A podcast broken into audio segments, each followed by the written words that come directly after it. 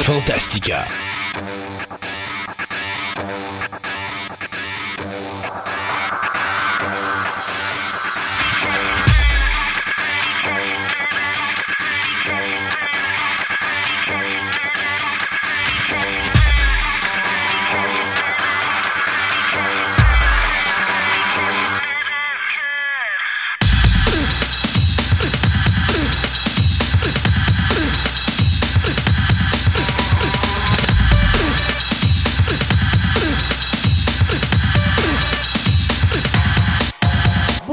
Et messieurs, bienvenue à cette nouvelle édition de Fantastica, émission 135. J'aime ça quand on arrive dans des chiffres ronds comme ça. Mon nom est Christophe Lassens et je suis en compagnie de mon comparse de navire, Sébastien Côté. Bonjour Sébastien. Salut. Sébastien, aujourd'hui, on a une grosse émission. Euh, toi puis moi, on a, on a couvert un gros dossier pour cette émission parce que, bon, euh, je trouvais que c'était important d'en parler. Euh, cette année, malheureusement, on a eu énormément de décès à Hollywood et justement, dans les deux dernières semaines, on a perdu l'actrice Nichelle Nichols, qui est extrêmement importante, non seulement pour l'histoire des Afro-Américains, mais également pour l'histoire de la NASA.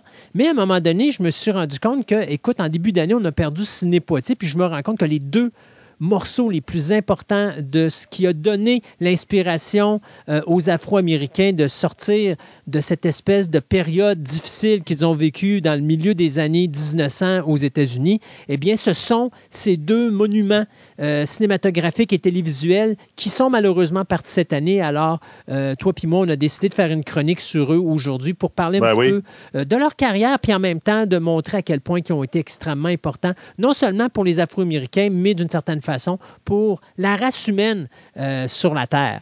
Euh, D'un autre côté, on va parler aussi à Marc Sanson qui va nous parler des types de cols dans le, au niveau du modélisme. Et finalement, euh, moi et Mathieu, on va avoir une chronique versus où est-ce qu'on va se chicaner à parler de quelle est la créature la plus dévastatrice entre le alien et le prédateur. Donc, c'est ce qu'on a euh, en émission aujourd'hui. Et pour commencer notre émission, parce qu'on a tellement de stock j'essaye un petit peu d'accélérer euh, la vitesse, on va parler du contrôle de Discovery et à quel point que ça commence à brasser dans le marché à un point tel a beaucoup de monde qui panique. Mais ça serait peut-être bien de calmer un petit peu la panique parce que c'est pas si paniquant que ça. En tout cas, moi, personnellement, ce qui se passe actuellement, je ne le vois pas d'un mauvais œil.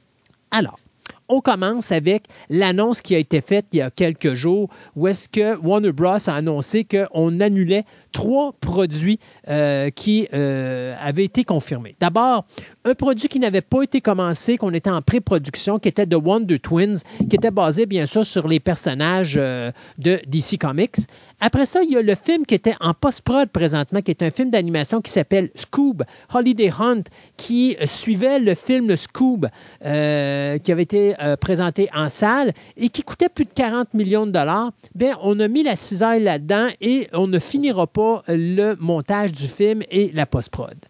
Mais l'annonce qui a fait grincer des dents tout le monde, c'est le fait qu'on a mis euh, sur les tablettes la production de 90 millions du film Bad Girl, qui était sur le point d'être mis en onde sur HBO Max et que finalement, on a décidé du côté de Discovery de ne pas diffuser. Alors, bien sûr, euh, la panique générale s'est emparée du monde. Tout de suite, on dit c'est Ben une oui. très, ma- très mauvaise visibilité que vous donnez. Ça apporte pas confiance. Euh, c'est un coup bas. C'est un manqué de respect aux producteurs de puis aux acteurs qui ont joué dans Bad Girl, dans Scoob et dans Wonder Twins et tatati et tatata. OK, on va se calmer. D'abord, on va commencer par qu'est-ce qui s'en vient? D'abord, on, a, on, va vous- on va le dire en fin d'émission, là, mais on vient d'apprendre que The Flash est officiellement cancellé. Ça fait longtemps que toi et moi, on en parle, on s'y attendait. Ben oui. Ah, c'est cancellé, cancellé. Et- C'est cancellé, cancellé, c'est-à-dire qu'on va présenter quand même une neuvième saison sur le CW, mais Ouais, il n'y ah aura oui. que 13 épisodes qui vont être diffusés. Ça va mettre un terme au Arrowverse. Euh, L'autre chose aussi, bien, avec ce qu'on a vu, on a fait volontairement un changement à la fin du dernier épisode de Superman et Lois de la dernière saison pour faire en sorte d'expliquer que Superman et Lois ne se situent pas dans le Arrowverse et donc on enlève cet univers-là et on le met euh, tout seul. C'est ça, tout seul. On a Stargirl également qui ne se situe plus dans le Arrowverse. Donc ça également, c'est une des raisons pour laquelle ça existe. Pour le reste, au niveau des séries télé, paniquez pas, là. Tout ce qui s'appelle euh, The Peacemaker euh, et des choses comme ça, il n'y a rien de cancellé là-dedans. Les seuls projets qui sont cancellés, ce sont les trois projets dont on a parlé euh, là. Et il y a également une autre série qui s'intitule Strange Adventures, qui devait se faire avec Kevin Smith, mais finalement, on a mis la hache là-dedans. Donc ça, c'est un autre projet qu'on ne continuera pas, mais on était juste au niveau de l'écriture. Donc ça, c'est pas trop grave. Mais des séries comme Peacemaker, des séries comme Pennyworth, euh, ou encore euh, Doom Patrol. Il y, a, Doom Patrol et Titan qui. Titans. il paraît que de plus en plus, ça va peut-être être arrêté. Non, oublie ça. C'est confirmé, ça reste là, il n'y aura pas de cancellation. Maintenant, pourquoi est-ce qu'on a fait ce geste-là? Pourquoi est-ce que du côté de Discovery, on a annulé ça? Et c'est là, moi, que je pense que c'est une bonne chose. Ça fait longtemps qu'on s'en parle, toi puis moi, puis qu'on dit que DC devrait mettre le pied sur le break, eh reprendre leur univers, essayer de remettre de l'autre là-dedans, puis de recommencer euh, d'une bonne façon. C'est ce que fait Discovery. Discovery, ils ont mis le pied sur le break. Ça peut déplaire au monde, mais personnellement, j'ai aucun problème avec ça si c'est pour amener des choses positives. Donc, le président de DC euh, a annoncé que la raison pour laquelle on avait fait sauter Bad Girl, c'est qu'il n'était plus question qu'on réduise les personnages de DC à être présentés sur un poste de streaming, mais que ces personnages-là avaient tellement d'importance qu'ils méritent le grand écran et que par le fait même, tous les produits de DC vont s'en aller uniquement sur le grand écran, ce qui veut dire que moi, je suppose que pour le moment, même si les séries télé actuelles comme le Peacemaker, Superman et Lois et tout ça sont encore en vie, je pense qu'à court terme, ce sont des séries qui vont être arrêtées. Une autre des raisons, euh, on annonce du côté de DC ainsi que du côté de Discovery que dans les dix prochaines années, on va rebooter au complet l'univers et qu'on va reconstruire un univers comme du monde euh, à l'image de ce que fait Marvel présentement. Euh, encore là. C'est pas trop tôt. C'est pas trop tôt. C'est une excellente nouvelle. Ben oui. Je dirais ceci au euh, CEO de Discovery, David Zaslav. Garoche pas tout au vidange, mon petit ami, parce que Gal Gadot est très bonne en Wonder Woman. Jason Momoa est excellent en Aquaman et Margot Robbie en euh, Harley Quinn. Je pense ben qu'on est d'accord pour dire que c'est la, la Harley idéale. Donc, ils ont trouvé des bons acteurs pour interpréter certains personnages. Tu ne devrais pas toucher à ces personnages-là. Ben, tu vois qu'avec l'annonce qu'il y, a eu dernièrement dans Aquaman, qu'il va y avoir Batman de Ben Affleck qui va être dedans, là, tout le monde, ils ont fait hein, pourquoi il est encore là? Il était plus supposé de disparaître. Puis là, tu vois que. Est-ce que tu sais la réponse? Ils ont fait des petits moves dernièrement. Non, je ne sais pas exactement. OK, alors je vais te la donner la réponse. Ben, c'est qu'il y avait un caméo spécial qui devait être fait dans le film Aquaman. Normalement, le, Flash devrait déjà être sorti. Ben oui. ça devait sortir cette année avant d'être reporté. Donc, comme le Flash se situe avant Aquaman, quel est le personnage qui interprétait Batman à la fin du Flash? Michael ben, Keaton. Oui. Parce que Ben Affleck est supposé mourir dans le Flash. Ce n'est pas un punch à personne. Si vous le savez pas, c'est parce que vous ne lisez pas les nouvelles. Mais Ben Affleck, c'est supposé être son sa dernière présentation euh, dans le rôle de Bruce Wayne ou de Batman. Dans le film de Flash, on va éliminer son personnage et on ramenait Michael Keaton à sa place. Donc, parce que The Flash devait se situer avant, c'était Michael Keaton qui avait les, les, séquences tournées dans le Flash dans lequel on voyait le personnage de Bruce Wayne. Quand on a présenté les séquences, les gens ne comprenaient pas pourquoi Michael Keaton était là. Donc, on a retourné des séquences, ces séquences-là, avec le personnage de Ben Affleck. Et c'est la raison pourquoi on a retourné des séquences dans Aquaman avec Ben Affleck pour enlever les séquences de euh, Michael Keaton qui n'a plus aucun rapport puisque le Flash va être reporté à l'été de l'année prochaine. Donc, il va sortir après Aquaman. Qu'est-ce que tu penses de, justement de, films de Flash avec toutes les rumeurs autour? Parce que là, regarde, l'acteur principal s'est mis deux pieds dans les plats. Là. Euh, ça, ça, moi, je te dis présentement, on garde le Flash pour une raison. C'est le reboot dont on parle. C'est le reboot. C'est reboot. Mon idée, c'est ça, mais j'ai l'impression qu'il va se faire recaster le Flash après. Là. il va s'en ben, débarrasser. Il y a des choses que pas beaucoup de monde le savent. Moi, je vous l'annonce ici. Euh, l'acteur qui fait le flash est retourné sur le plateau de tournage. Il y a des nouvelles séquences qui ont été filmées. Moi, je le dis, il y a une façon de régler ça pour faire en sorte que le flash qui revient du passé n'est pas le même Flash. Et donc, c'est pas nécessairement de rebooter un personnage. On peut tout simplement le changer parce qu'avec le multiverse, avec le multiverse, on a un acteur qui présentement dans le Flash, la série télé, est adéquat. Moi, je pense qu'il y a une raison pourquoi la série télé de The Flash va se terminer au printemps de 2013 et que le film va sortir à l'été de 2013 moi, je pense qu'on va eh. peut-être resetter l'acteur et le mettre à la place. Moi, je pense que ce serait une excellente décision de la part de, de, Discovery parce qu'on là, on mixerait l'univers du Arrowverse avec l'univers cinématographique et avec le Flash, on va rebooter l'univers et faire en sorte qu'on va avoir une ligne temporelle. Donc, les personnages dont on veut se débarrasser, ça va être le temps de le faire et justement de garder certains autres personnages qui, eux, vont être intéressants. Ça, là, s'ils font ça, il y a deux personnages qu'il faut qu'ils ramènent, Supergirl puis Flash. Ouais, ils les mettent dans le cinématographique, ça serait le fun. Parce que, les deux acteurs étaient à leur spot. Oui, et il faut le dire, le projet de film de Supergirl, c'est cancellé. Donc, il y a peut-être encore des chances que l'actrice qui faisait Supergirl à la télévision atterrisse. Là, tout ce qu'on vous dit, ce pas des choses euh, qui sont officielles, mais c'est des choses qu'on suppose présentement. C'est ça. Non, c'est pas des rumeurs. Là, on fait de l'extrapolation sur des choses qui sont en train d'arriver présentement. Mm-hmm. Euh, écoutez, une des raisons pourquoi Discovery a pris la décision de flusher Batman, Scoob et Wonder Twins, c'est parce que. Bad, girl, bad Girl. Euh, bad Girl, excuse-moi, oui. Euh, la raison est fort simple, c'est que présentement, on arrive à la fin du trimestre et au niveau des retours d'impôts, la compagnie Discovery, elle, vient de perdre 3,4 milliards de dollars au dernier trimestre avec HBO Max, avec Warner Bros., avec toute cette patente-là. Et donc, en éliminant ça, c'est tous les budgets de ces films-là et l'argent qui a été investi qu'on va mettre en perte monétaire ou en perte fiscale au niveau du rapport d'impôt. Donc, ça, c'est de l'argent qu'on va aller chercher en perte, ce qui fait que l'argent qu'on va aller chercher de ça va payer l'argent qu'on perd pour ce qu'on met sur les tablettes. Donc, Bad Girl, vous ne le verrez jamais. Ça n'ira jamais sur des, postes de streaming, ça n'ira jamais dans des, euh, au cinéma. On ne va pas recaster, on ne va pas refilmer. De faire de la reproduction, là, si, mettons, on voudrait refilmer des séquences pour mettre ce film-là au cinéma, il faudrait multiplier par deux le budget. C'est impossible de rentabiliser un film comme Bad Girl au cinéma avec 200 millions de, produits, là, je veux dire, de budget présentement, ils viennent de sauver aussi tout le budget de marketing qu'il aurait fallu, que maintenant, présentement, dans l'époque moderne, c'est quasiment le budget du film. Oui, c'est 50 millions habituellement, effectivement. Donc, imagine, ils viennent de sauver 50 millions rien qu'en faisant ça, même s'ils en perdent je ne sais pas combien pour le film. exact. C'est pas grave.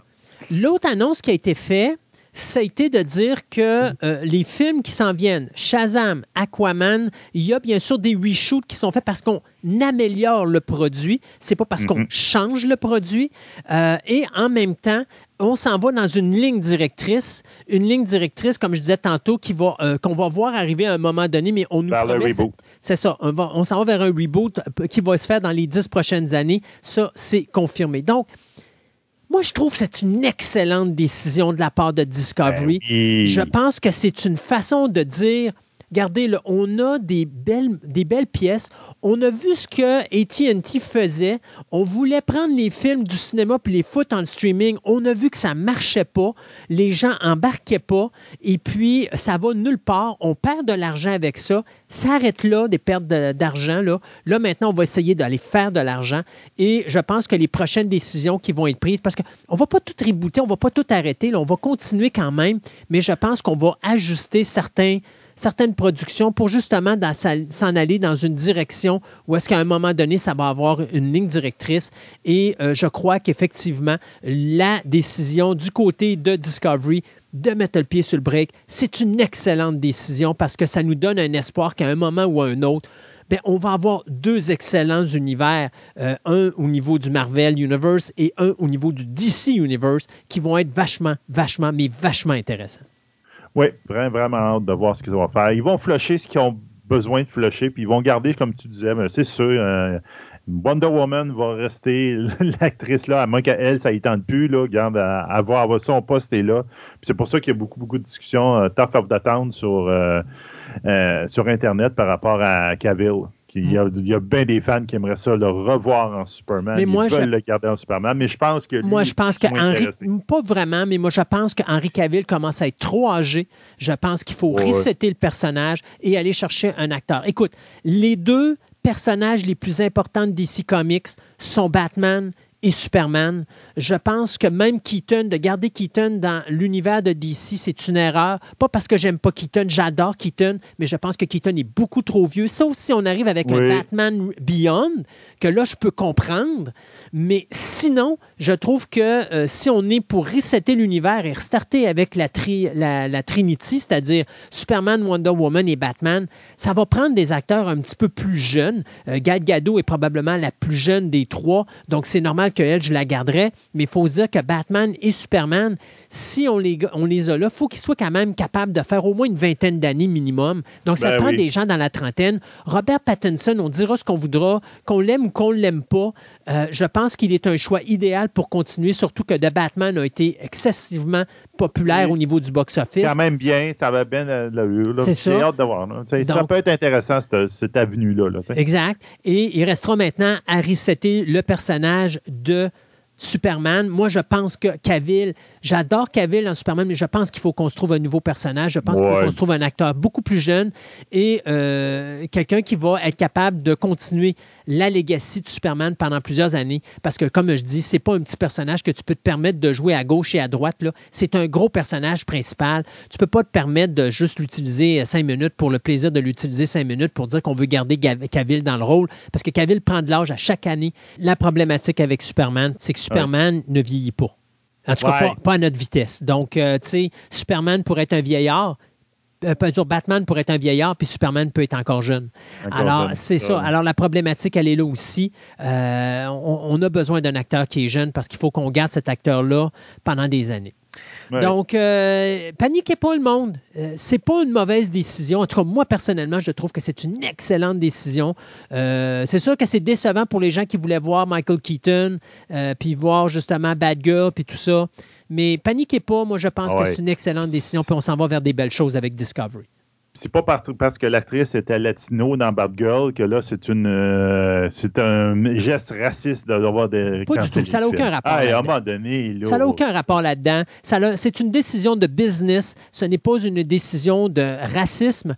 Euh, ça n'a pas rapport avec la couleur de peau. Ça a rapport avec on veut donner une qualité de produit aux fans de DC Comics. C'est le prix à payer et il faut l'accepter. Ça aurait été n'importe qui. Ça aurait été euh, une série comme Pennyworth où est-ce que ça aurait été un blanc, on n'aurait rien dit de ça. Euh, ben même si Bad Girl est une afro-américaine, c'est pas à cause que c'est une afro-américaine, c'est parce que c'est une question de date.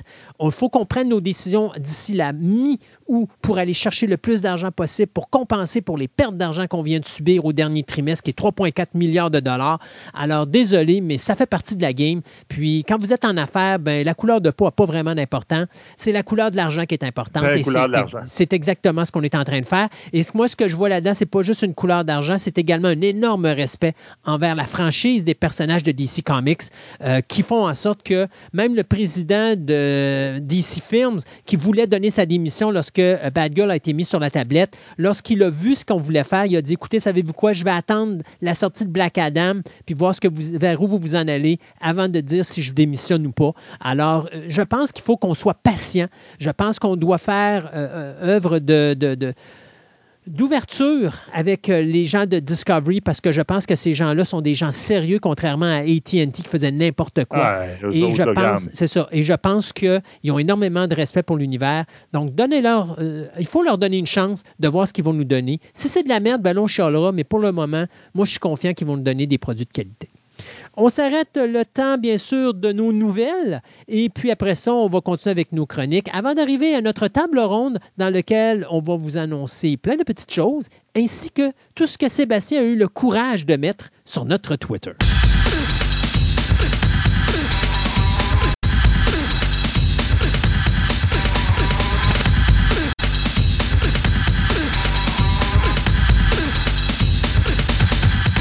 Ce segment de nouvelles vous est présenté par Vidéo Centre-Ville, le plus grand club vidéo répertoire de la ville de Québec. Avec ses quelques 50 000 films en inventaire, ce petit village de cinéphiles a su, avec le temps, s'adapter afin de résister à l'empire grandissant du streaming. En plus de ses films cultes rares et de ses grands classiques disponibles en DVD et même, dans certains cas, en cassette vidéo, Vidéo Centre-Ville possède le plus grand choix de bandes sonores de films en vinyle, ainsi que différents articles promotionnels reliés au domaine du cinéma, tels que des livres, des magazines, des figurines et plein d'autres surprises. Vous pouvez aller les rencontrer au 230 Marie de l'Incarnation à Québec ou rendez-vous sur leur site web au www.videocentreville.com et profitez de leur nouveau site transactionnel avec une livraison disponible partout au Canada.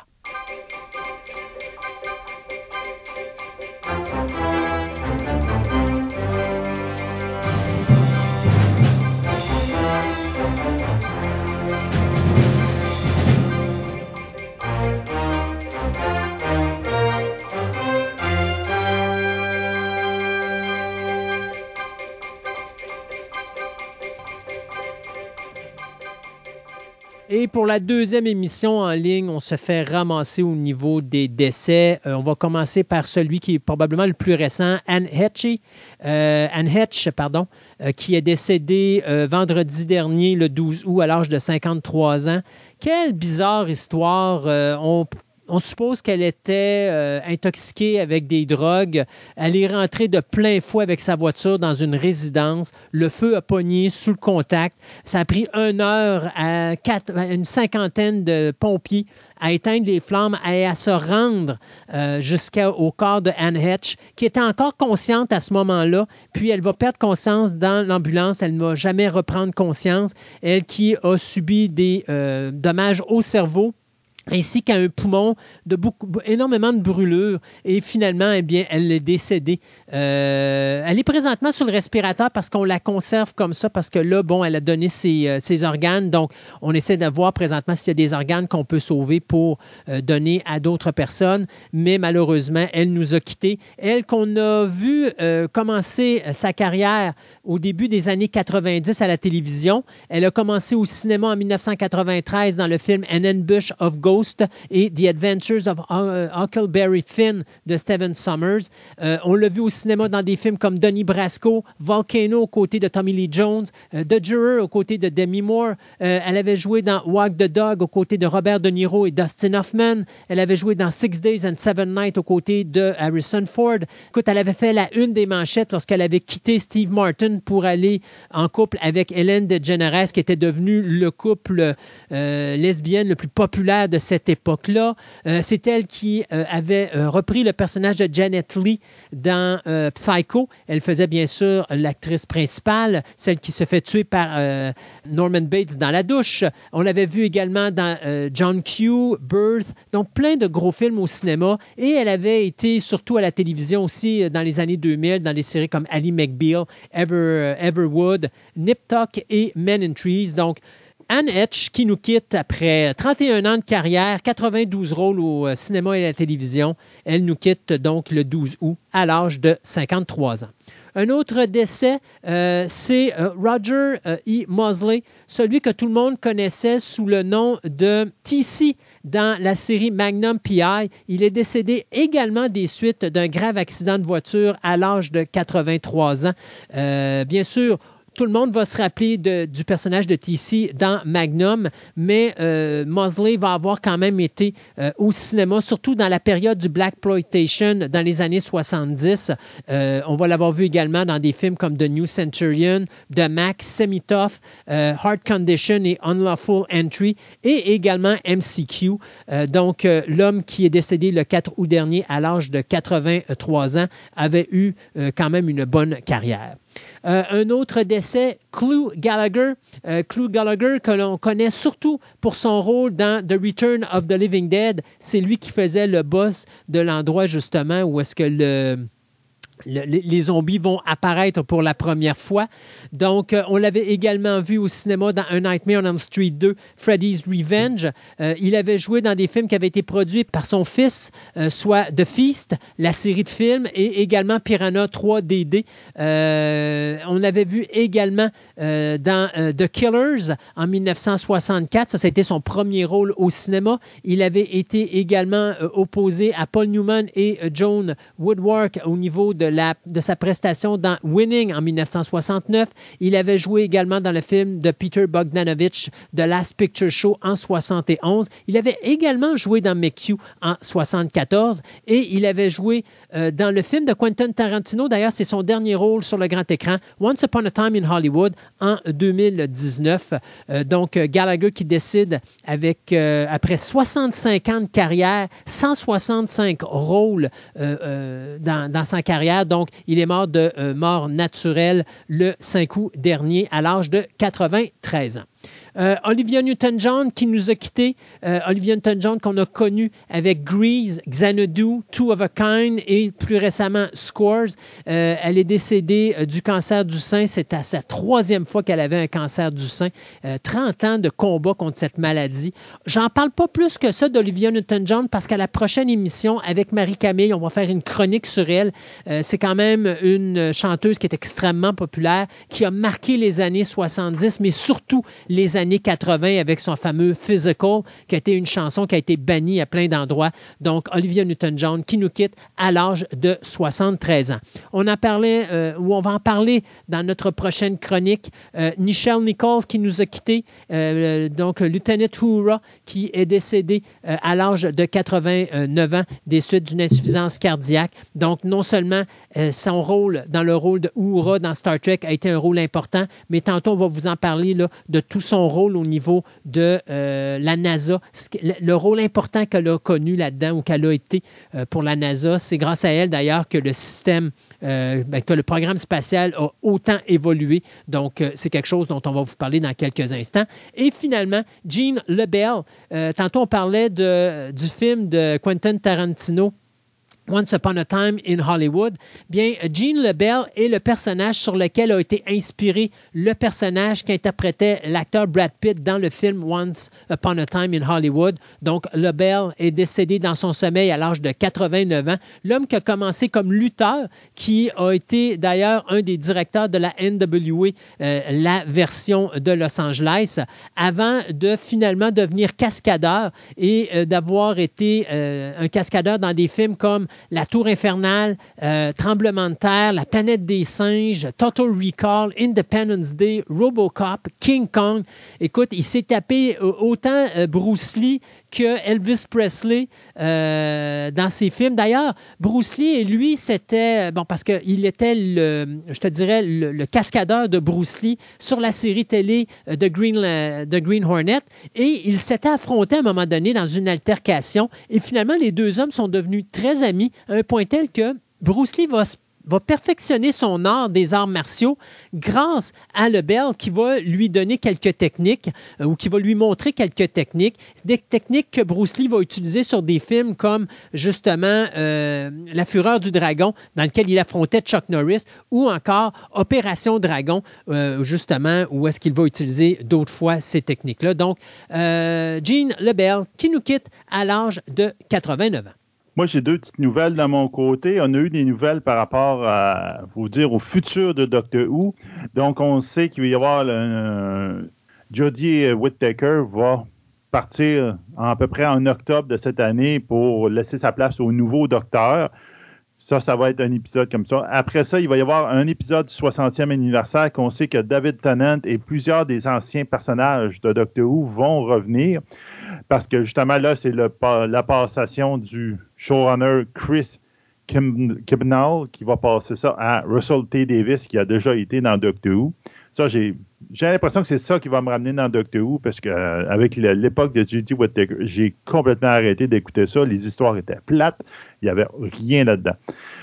Là, ce qu'on vient de savoir, on avait toute l'impression que dans l'épisode 60e anniversaire, on allait faire la, voir le nouveau docteur. Souvent, ils finissent un épisode puis ils régénèrent, puis tu le vois pas.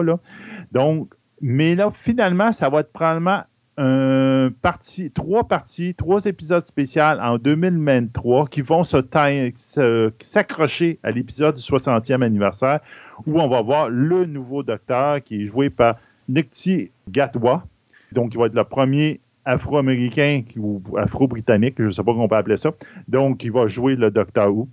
On verra bien ça, mais tout ça, ça risque de se faire euh, jusqu'en 2024. Donc, on va avoir encore beaucoup de temps avant de voir des nouveaux épisodes de Doctor Who, puis voir la transition avec le nouveau Docteur, etc. Donc, on verra bien. Euh, la deuxième petite nouvelle que je voulais vous dire, c'est qu'avec la série anthologique sur Tale of the Walking Dead, ben, on a appris qu'il y a un épisode qui n'a pas été capable d'être tourné dans la première saison et qu'ils retiennent de côté pour mettre dans la deuxième saison s'il y en a une. Et c'est un épisode musical.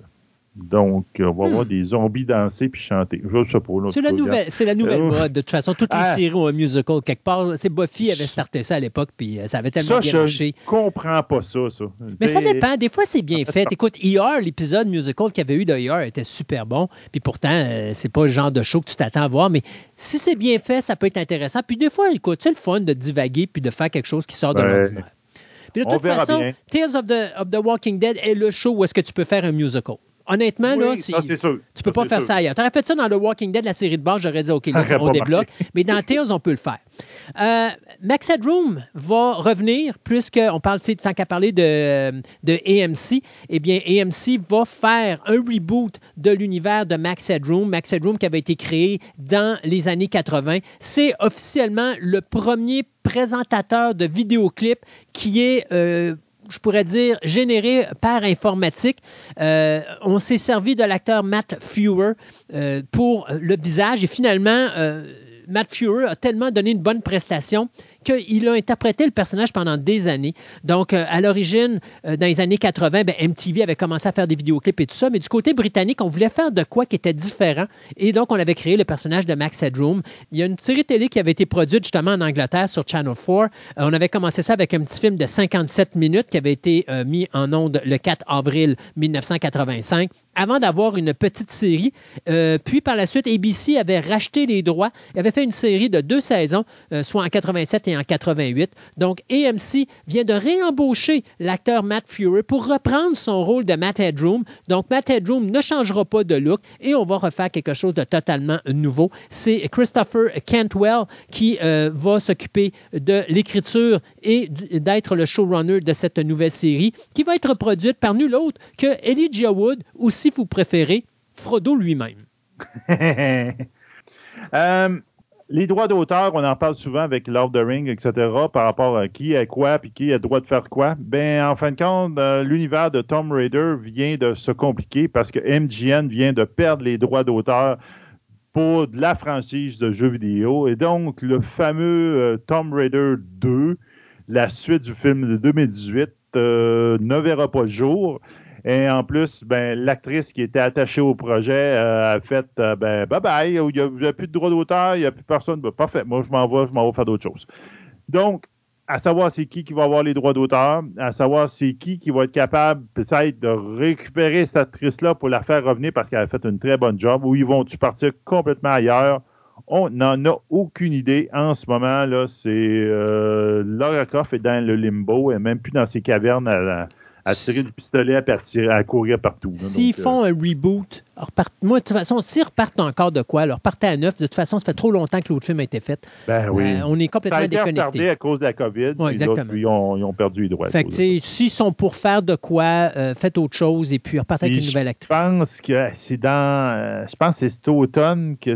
Ben, c'est sûr qu'il n'y a rien qui va se passer, mais cet automne, à peu près, là. Euh, de Hulk, film indépendant, et vont, euh, Marvel va récupérer les droits. À moins qu'il y ait quelque chose de, qui sorte d'une pocket à quelque part. Là. Donc, le Hulk, ils vont avoir de nouveau le droit de faire des films à, séparer. J'ai l'impression que c'est pour ça qu'ils parlent encore de Wow Wow Hulk. C'est une grosse rumeur qui court en ce moment sur, le, dans, sur Internet. J'ai l'impression que c'est peut-être Marvel qui a mis ça un peu sur la table pour dire, regarde, on récupère les droits dans pas Tu ne peux plus faire World War Hulk, pas avec le Hulk qu'on a actuellement, parce qu'il fallait que tu le fasses dans le temps que le Hulk était dans le premier film des Avengers. Regarde, et Multiverse, ils peuvent faire ce qu'ils veulent. Ils ont trois Spider-Man, ils vont faire des, deux séries. en tout cas, on verra bien. Euh, parlant de séries et de suite, on va parler de Joker 2. Je ne sais pas si tu as entendu la nouvelle. Oui. Folie à deux, que ça va s'appeler. C'est le titre en anglais, n'est-ce pas? Oui. Euh, et euh, ça va mettre en vedette nul autre que, bien sûr, l'acteur Joaquin Phoenix dans le rôle du Joker, mais Lady Gaga qui vient d'être embauchée pour jouer le personnage de Harley Quinn écoute, pour aller avec le style, je pense que ça va bien aller, d'autant plus qu'on vient d'annoncer que Joker 2, Folie à 2, sera nul autre qu'une comédie musicale. Alors, j'ai vraiment hâte de voir ce qu'on va faire avec ça.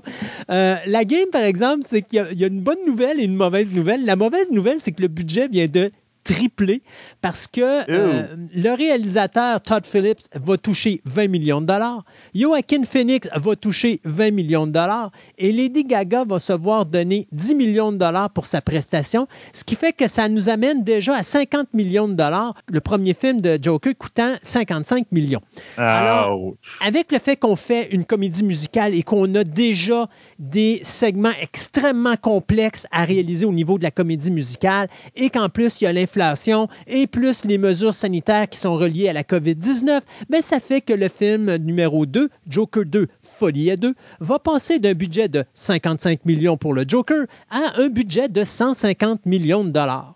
Mais quand on sait que le premier film a ramassé 1,74 milliard de dollars au box-office, on se dit que ce sera probablement pas très difficile à Joker 2 d'aller rentabiliser son 150 millions d'investissement. On sait que le film sortira en salle le 2 octobre 2024, donc j'ai bien hâte de voir ce Joker 2, Folie à 2, euh, comédie musicale mettant en vedette Joaquin Phoenix aux côtés de Lady Gaga. bien.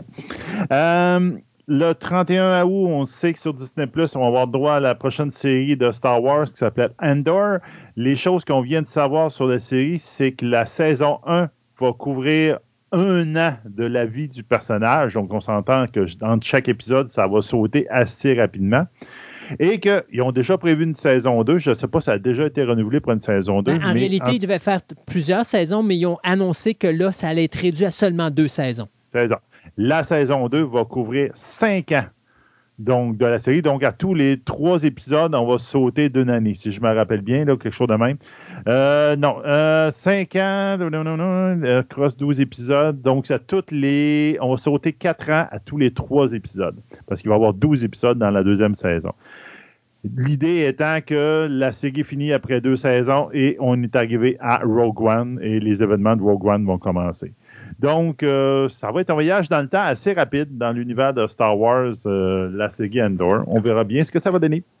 Cary Grant, le biopic, ça s'en vient. Et qui d'autre que l'acteur qui faisait euh, Lucius Malfoy dans Harry Potter pour interpréter le personnage de Cary Grant, soit Jason Isaac, qui va se glisser dans la peau de Archibald Alexander Leach, qu'on va apprendre à connaître plus tard au cinéma sous le nom de Cary Grant. Donc, le film ou la série télé, la biopic de quatre épisodes va s'intituler Archie et euh, ça devrait débuter d'ici la fin de la présente année sur euh, le poste britannique avant de s'en venir ici plus tard, probablement euh, en fin dans le coin de Noël ou peut-être en début de l'année 2024 sur le continent nord-américain. Une mini-série dans laquelle on va voir comment que Cary Grant essayait d'échapper euh, à ses démons, c'est-à-dire que euh, dans son enfance, il était confronté à l'adultère de son père, il a perdu son frère aîné John, euh, donc ça va faire en sorte qu'il va avoir beaucoup de peur, des faiblesses, on va voir ses amours, on va voir ses pertes, mais on va voir également les raisons pourquoi il avait un besoin obsessionnel de tout contrôler dans son entourage. Alors Archie, la vie de Cary Grant, la biopic, ça sera euh, en ondes d'ici la fin de la présente année du côté britannique et au début de l'année prochaine du côté nord-américain. Euh, Monsieur Patterson, euh, notre nouveau Batman, est pressenti pour jouer un autre rôle. Donc, c'est le directeur Bong Joon-ho, qui on a, entre autres Parasite, le Oscar-winning film, qui est aussi en dessous de sa cravate Snowpiercer, The Host, The Memory of Murder qui va faire un film qui va adapter, adapter d'un roman, d'un roman qui s'appelle Mickey Seven. Qu'est-ce que Mickey Seven? ben, c'est que Mickey est un clone qui est utilisé pour des travaux dangereux. Puis quand il meurt, ben, c'est pas grave, on en fait un autre. Euh, puis là, dans une mission particulièrement très dangereuse, on pense que Mickey est le septième, le Mickey 7, est mort. Ben, donc, on en fait un autre, mais en fin de compte, il retourne, il revient et non, non, je suis vivant. Puis là, ça cause des problèmes parce qu'il y en a deux.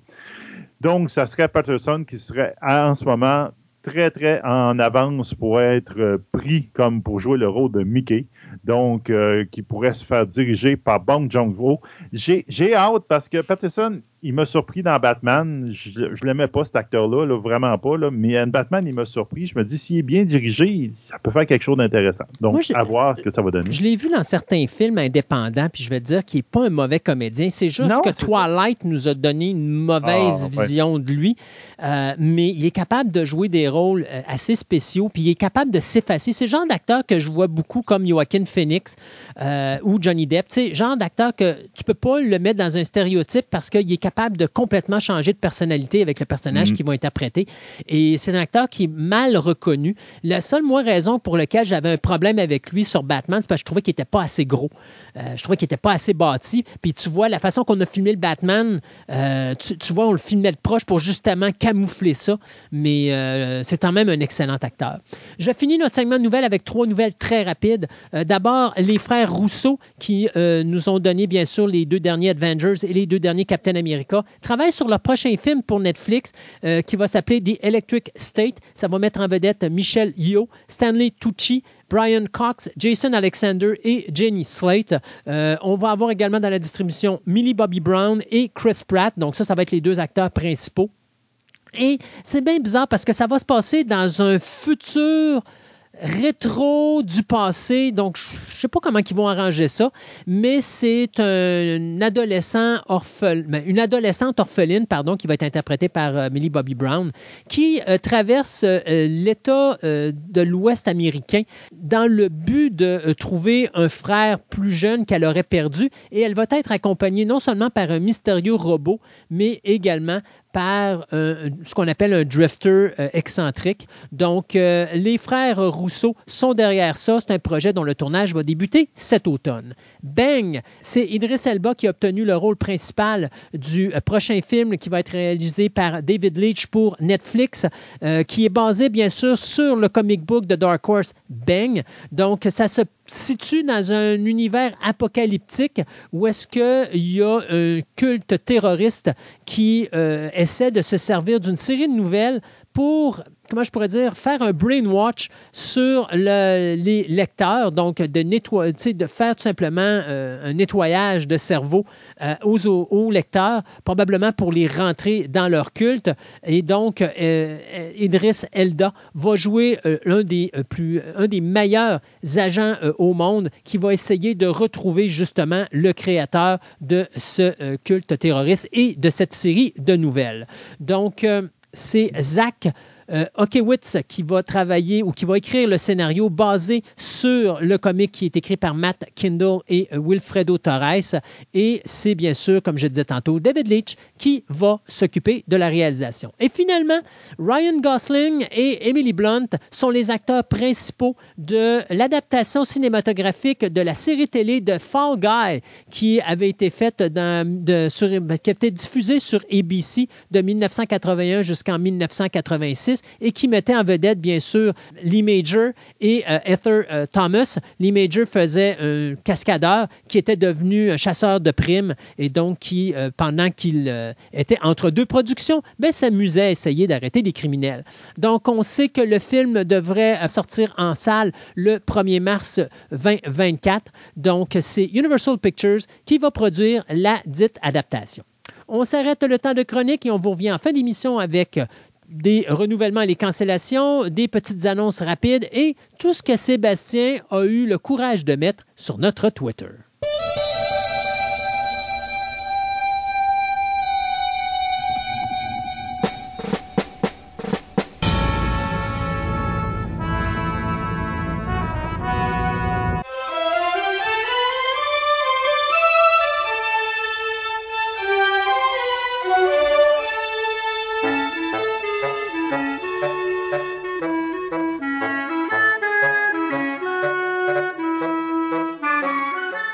L'année 2022, c'est une très mauvaise année pour Hollywood. On l'a encore vu dans notre segment de nouvelles avec la quantité industrielle de décès qui nous ont touchés dans les deux dernières semaines.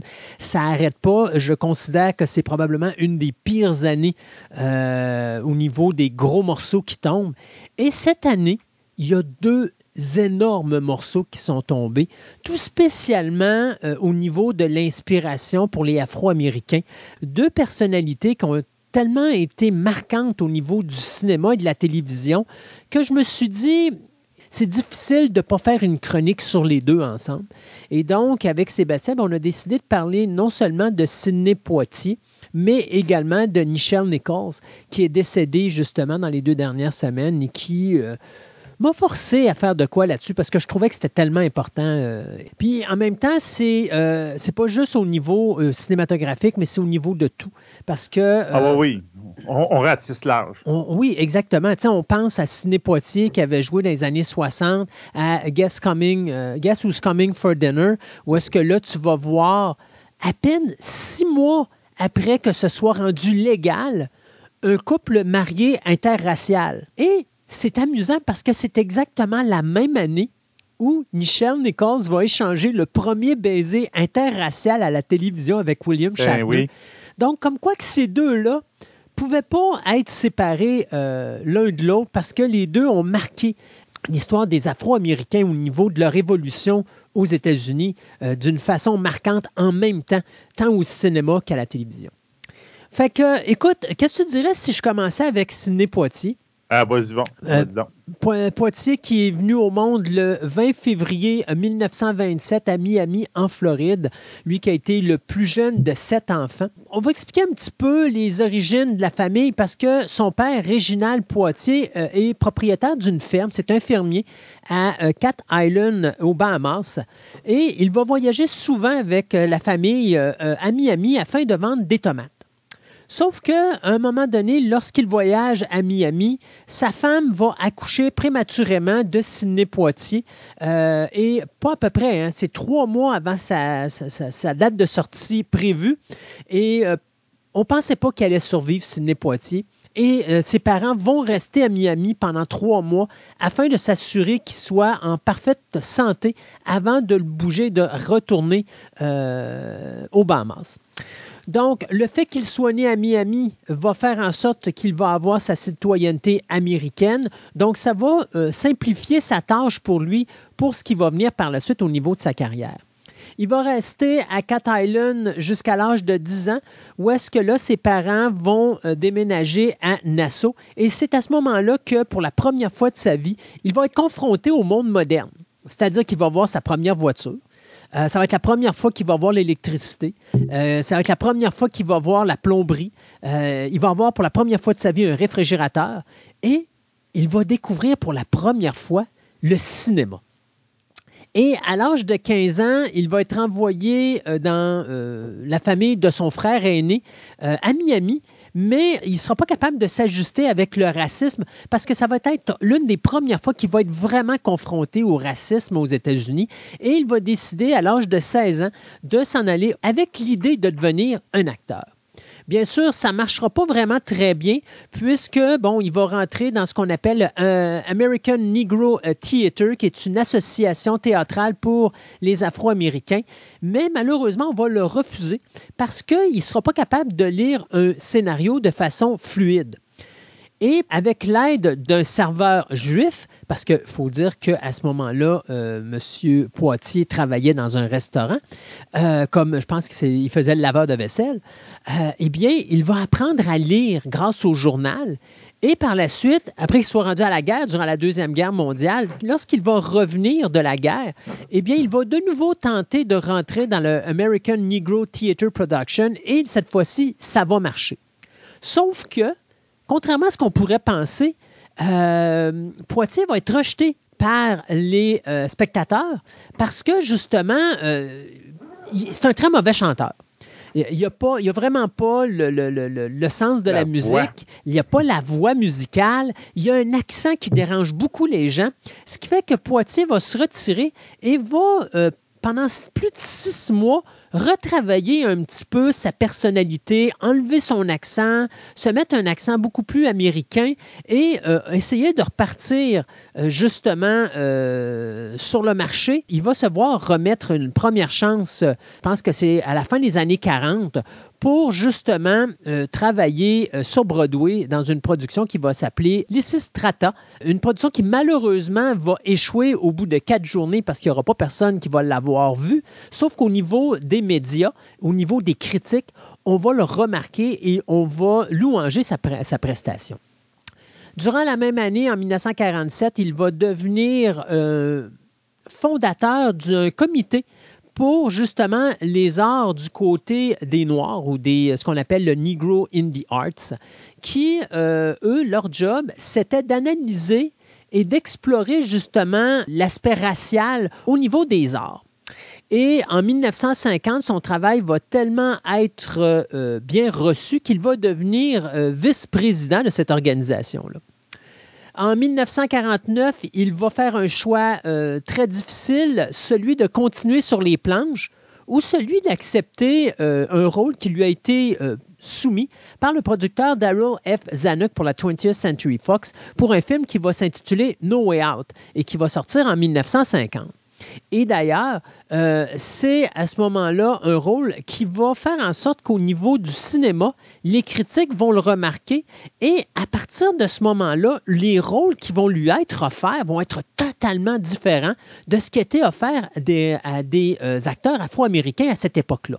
Donc, on y va avec des rôles, des rôles plus importants, euh, des rôles où est-ce que l'afro-américain est beaucoup plus, est beaucoup mieux placé dans la société parce qu'on remarque avec Ciné quelque chose de remarquable il a une prestance sur le grand écran, une prestance qui compétitionne avec les grands acteurs de race blanche euh, au cinéma, ce qui était quelque chose qu'on n'avait jamais vu encore jusqu'à présent on arrive à la fin des années 1950 euh, et là, euh, on va voir Sidney Poitier dans un film qui s'intitule Edge of the City.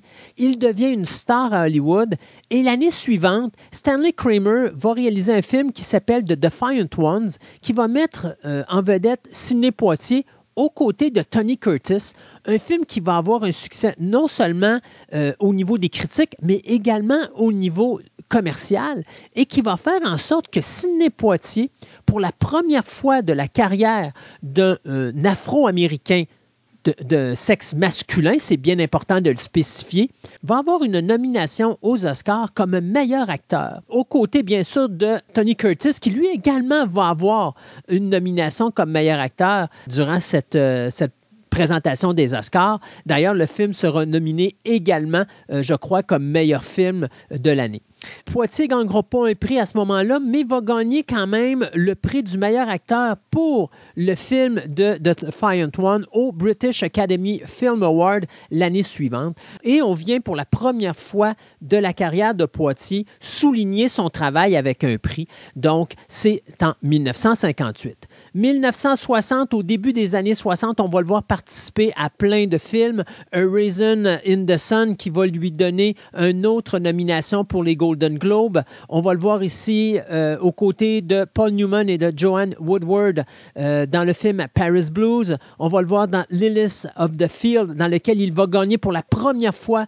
Pour, euh, ben, ça va être la première fois qu'un homme afro-américain va gagner un Oscar et ça va se faire en 1963 avec Lilies euh, of the Field. Et par la suite, on va le voir dans d'autres films, incluant The Greatest Story Ever Told en 1965, aux côtés de Charlton Heston et Max von Sydow. Maintenant, 1967, c'est l'année qui va mettre Sidney Poitier sur la map. Pas un film, pas deux films, mais trois films marquants qui vont marquer cette année-là, qui vont marquer le cinéma pour les Afro-Américains. D'abord, ça commence avec le film To Sir with Love, où est-ce que tu as un professeur de, euh, de, race noire qui devient professeur dans une école avec une classe de jeunes qui sont très difficiles, mais euh, il va réussir à les amadouer par sa façon de donner ses cours et également de la façon de les respecter et de s'intéresser à eux. Dans la même année, on va avoir également le film de Norman Jewison, In the Heat of the Night, un film qui va donner deux nominations à Sidney Poitier, une nomination comme meilleur acteur au Golden Globe Award ainsi qu'une nomination au British Academy Film Award comme meilleur acteur Et finalement, Guess Who's Coming to Dinner, qui le mettra euh, en scène avec Catherine Hepburn, Spencer Tracy et euh, Catherine euh, Houghton. Un film où on ne va que voir que quatre acteurs. Un film qui va changer complètement la map. où est-ce qu'on va présenter, comme je disais tantôt, pour la première fois un mariage interracial, mais d'une façon positive. Et le film va sortir seulement six mois après que le mariage euh, interracial pardon, soit rendu légal à travers les États-Unis, puisque euh, lorsqu'on avait tourné le film, il restait encore 17 États où est-ce que le mariage interracial était encore interdit et c'est finalement le 12 juin 1967 que ça deviendra euh, légal. Et le film Guess Who's Coming to Dinner sortira pour la période des fêtes, rien de moindre, donc de quoi bouleverser le système nord-américain par la suite, eh bien, dans les années 70, euh, on va voir Ciné Poitiers d'une nouvelle façon parce que non seulement on l'avait vu du côté de l'acteur, mais euh, on arrive à des films où est-ce que là, la popularité de Poitiers est à son paroxysme, mais en même temps, au niveau des critiques, on le critique beaucoup parce qu'on trouve qu'il est comme typecasté, c'est-à-dire qu'il fait toujours les mêmes rôles de cet Afro-Américain qui n'a aucune faiblesse, qui est fort et qui finalement n'a aucune faute euh, personnelle. Et on est un petit peu irrité par ça. Sauf que quand Poitier commence ses années 70, il va changer ça un petit peu parce que là, il va devenir réalisateur. Quelque chose qu'on n'avait pas vu beaucoup, sauf dans les films de la Black Exploitation dans le début des années 70. Mais lui, il ne va pas le faire du côté du Black Exploitation. Il va vraiment le faire au niveau du cinéma à grand euh, Et on s'en va surtout dans des comédies, que ce soit Uptown Saturday Night en 74, Let's Do It Again en 75 ou A Piece of the Action en 1977, dans lequel il va travailler avec des acteurs comme Bill Cosby ou encore euh, Richard Pryor et même Gene Wilder. Donc, euh, d'ailleurs, si je ne me trompe pas, c'est Poitier qui va réaliser Steer Crazy euh, en 1980, qui va être une des plus grosses comédies et box-office de sa carrière. Dans les années 80, on va le voir à droite et à gauche. On va le voir dans des films comme euh, Shoot to Kill aux côtés de Tom Berenger. Euh, on va le voir début des années 90 dans Sneakers aux côtés de Robert Redford euh, et Danny Croyd. On va le voir dans The Jackal aux côtés de Richard Gere et Bruce Willis. on va le voir également dans des films comme euh, Little Nikita aux côtés de River Phoenix. Et par la suite, bien, il va tranquillement disparaître au niveau de l'acting, mais il va de plus en plus s'impliquer à d'autres niveaux. Il va être de 95 jusqu'à 2003 membre du conseil exécutif de la compagnie de Walt Disney. Il a été également ambassadeur en avril 97 des Bahamas pour le Japon, quelque chose qui, ben, un poste qu'il a conservé pendant plus de 10 il va recevoir une multitude de prix honorifiques pour sa carrière, que ce soit les Academy Honorary euh, Award for euh, his Lifetime Achievement Award en 2001. Euh, il va également avoir son Life Achievement Award du AFI. En 1992. En 1994, il va avoir son Hollywood Walk of Fame et en 1900, euh, en, plutôt, en 2016, il va avoir également son Golden Globe Cecil B. Euh, DeMille Award qui va lui être donné pour sa carrière, ainsi que son BAFTA Fellowship Award qui est extrêmement important euh, également à souligner. Puis en 2009, il va avoir le Presidential Medal of Freedom qui va lui être remis par l'ex-président Barack Obama. Euh, il va également être nommé chevalier euh, de l'ordre de l'Empire britannique par la reine Élisabeth en 1974. Donc tu vois que c'est un gars qui a tellement été une représentation exemplaire pour les Afro-Américains que, euh, bien sûr, lorsqu'on a euh, appris son décès euh, en février dernier, ça l'a bouleversé toute une génération de gens qui ont connu Poitiers pour, pour ça. Il a laissé derrière lui une legacy incroyable et c'était une tristesse de savoir son décès. C'était le Je dis en février tantôt, mais c'est pas vrai, c'était le 6 janvier qu'il était décédé euh, à l'âge de 84, 94 euh, ans. Pardon.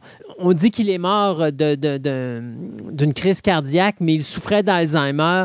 Puis en plus, il avait un cancer. Il a tellement fait pour le monde euh, des, des Afro-Américains. Donc, ça méritait de le souligner. Et ça mérite également de souligner une autre carrière, qui est celle de Nichelle Nichols, qui a peut-être eu un peu moins d'importance ou un peu moins de visibilité. Euh, ben, c'est tellement différent. C'est ça. très différent.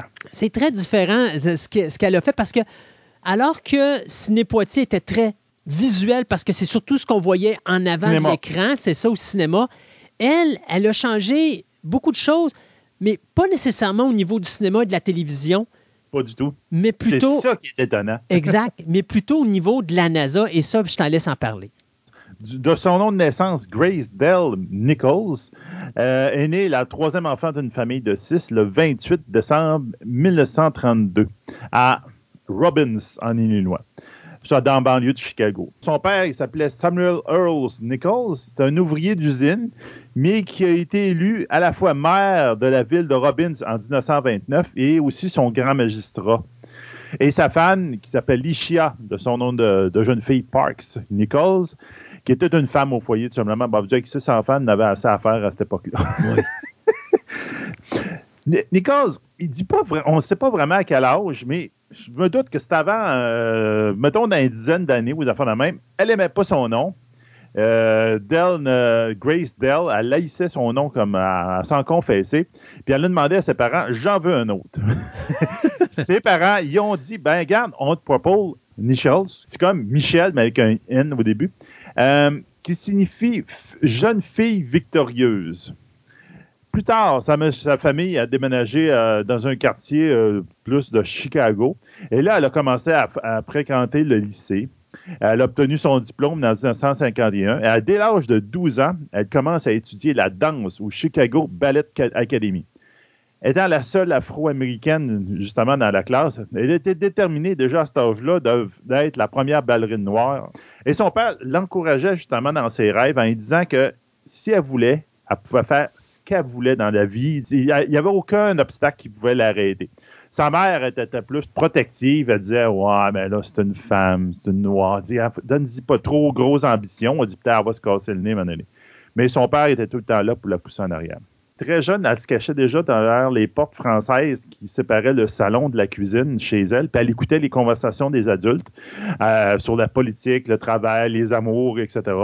Donc, Nichols a commencé sa carrière professionnelle en tant que chanteuse et danseuse à Chicago, principalement à l'hôtel Sherman, dans le, seul hôtel de Chicago qui permettait euh, de donner un accès aux personnes de race noire. Elle y rencontre, entre autres, particulièrement M. Duke Ellingston, qui est un pianiste et un compositeur de renom de jazz, qui l'engage comme danseuse. Puis après trois mois, il dit Ah, ça marche bien, etc. Il dit Hey, en passant, tu chantes-tu? Euh, Ouais. Ben, garde le chanteur à soir, euh, le chanteur qui devait euh, participer au spectacle, il est rendu malade, il ne pourra plus participer. Ben, c'est toi qui montes la scène, go. Donc, il a garoche sur la scène et elle fait son spectacle. À part, je vous dirais, le fait qu'elle essayait de trop imiter les chanteuses qu'elle voyait dans les cabarets. Donc, on peut dire qu'elle a lancé le micro de manière très, très euh, euh, intensive, ce qui a fait bien rire tout le staff. Elle s'est très bien débrouillée. Monsieur Joe qui dit, garde, le micro de l'autre chanteuse que tu essaies d'imiter, qui dans le bar ici, c'est parce qu'elle n'est pas capable de se tenir debout. C'est pour ça qu'elle tient le micro. Lâche le micro. Tout ce qui sert, c'est à faire transporter ta voix. C'est ta voix fait toute la job. Puis c'est à ce moment-là qu'elle comprend aussi qu'elle n'a pas besoin d'imiter personne. Elle est capable de faire ce qu'elle veut pour pouvoir performer. Ça marche tellement bien que Duke et euh, Ellington l'apprend dans son euh, dans sa son band et l'emmène en tournée aux États-Unis et au Canada dans ce qu'on appelle à ce moment-là le Duke Ellington et de Lionel Hampson Band. Elle a 15 ans. Donc, euh, on s'entend qu'il y a un membre de sa famille qui est payé par le Ben pour l'accompagner parce que légalement, elle n'a pas le droit de se promener un petit peu partout au Canada et aux États-Unis à, cet âge-là. À partir de là, elle a eu quelques. Fait beaucoup de scènes. Donc, en 1959, elle va apparaître comme danseuse principale dans la version cinématographique de Porgy and Bess. Après ça, elle retourne sur scène. Elle fait un, un spectacle de scène qui s'appelle Kick and Co une comédie musicale qui est très, très, très vantée à ce moment-là, mais que malheureusement, c'est un flop. Aussi, où elle fait une satire hmm, vraiment pas voilée du magazine Playboy. Elle a joué dans cette production le rôle de Hansel Sharp, une reine voluptueuse du campus qui est tentée par le diable et le Orgy Magazine pour devenir le Orgy Maiden of the Month. Bien que la pièce soit terminée, Nicole a quand même attiré l'attention du fameux Hugh Helfner, donc le gars, l'éditeur en chef de Playboy, qui l'engage comme chanteuse dans un de ses clubs qui se situe à Chicago. Entre les engagements, ben, tu, vois que c'est plein de petits contrats. Elle fait des tournées, la main. Elle fait du modèle. Donc, euh, elle, présente du linge euh, et elle profite de, son, de sa beauté pour pouvoir montrer du linge. Donc, c'est quand même euh, arrive à faire ses classes, etc.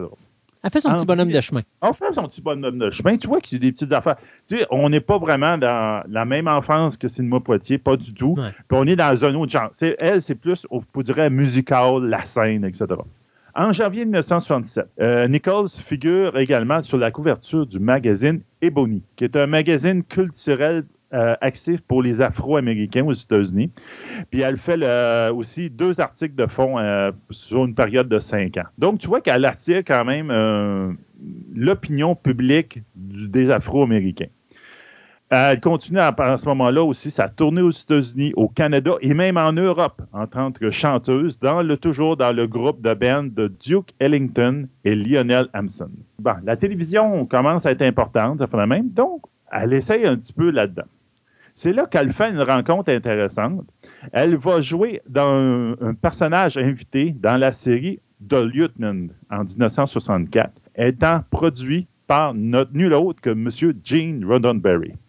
Dans l'épisode qu'elle va jouer, qui s'appelle To Set Is Right, on traite justement de préjudice ratio. Donc, elle est en couple avec un, militaire à ce moment-là, dans cet épisode-là, puis euh, ça tourne mal, on pourrait dire. Le fameux épisode est tellement controversé qu'il ne sera jamais diffusé à l'époque. Roddenberry va même tenter de faire des pressions pour faire Hey, c'est pas drôle, on n'a pas le droit de censurer cet épisode-là, il faut qu'il passe. Malheureusement, le Pentagone, c'est drôle, le Pentagone s'en mêle, qui fournissait pour la série des extras, donc euh, les personnes qui se promenaient en arrière de la caméra, donc ils, fournissaient des militaires, puis ils fournissaient aussi les, euh, les équipements, les, euh, vous direz, les, les, places où ça allait se faire, ben, retire toutes ses finances de la série et donc provoque la cancellation de la série une semaine plus tard. Donc, l'épisode va jamais être mis en diffusion à la télévision à cette époque-là. Mais cet événement-là va déclencher une chose dans Roddenberry.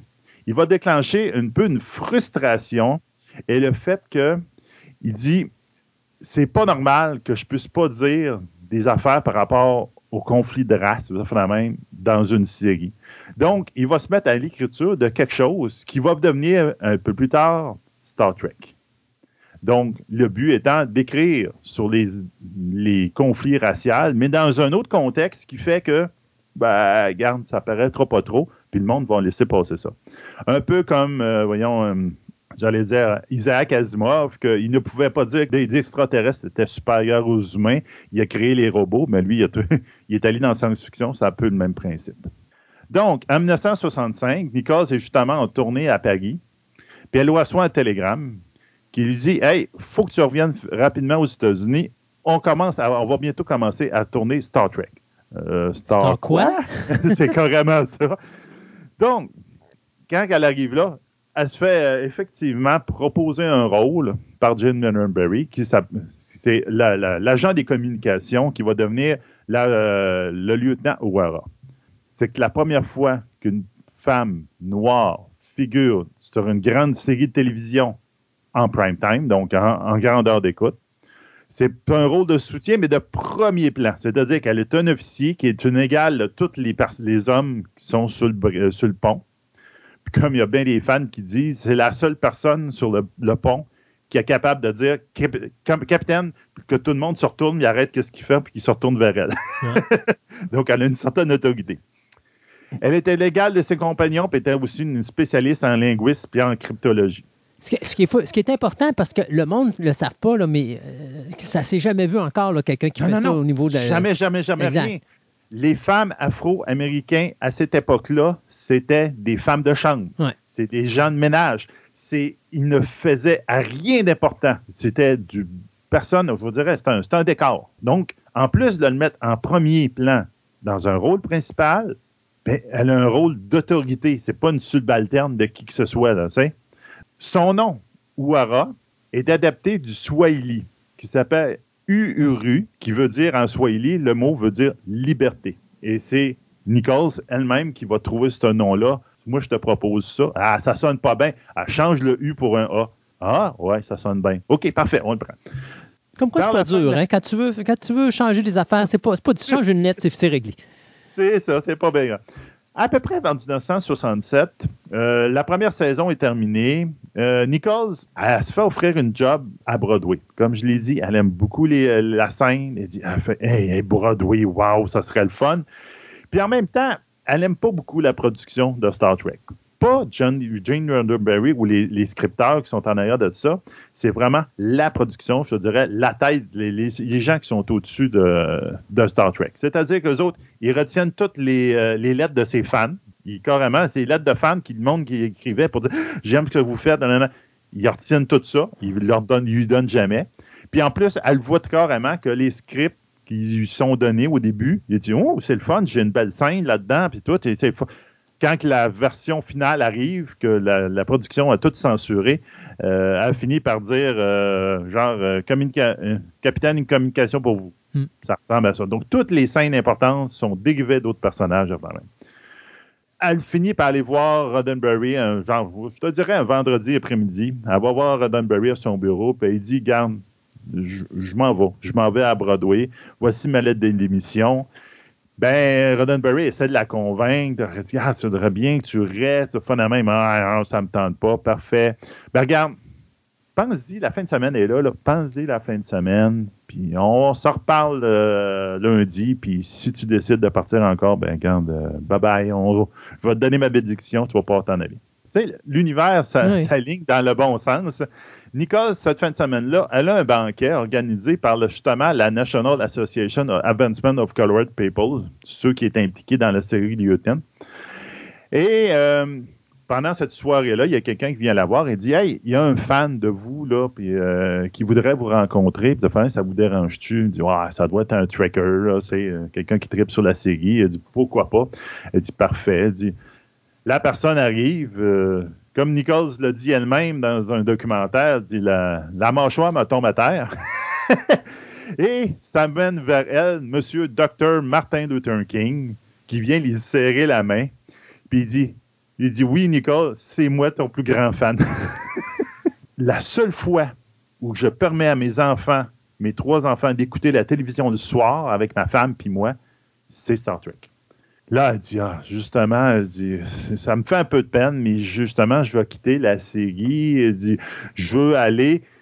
Là, il fait, non, non, non, non, tu peux peux pas quitter la série, c'est pas vrai, là. Tu sais, il a même pas le temps de donner ses, expliquer ses raisons, puis tu dit, non, non, non, on dit, non, ça se peut pas.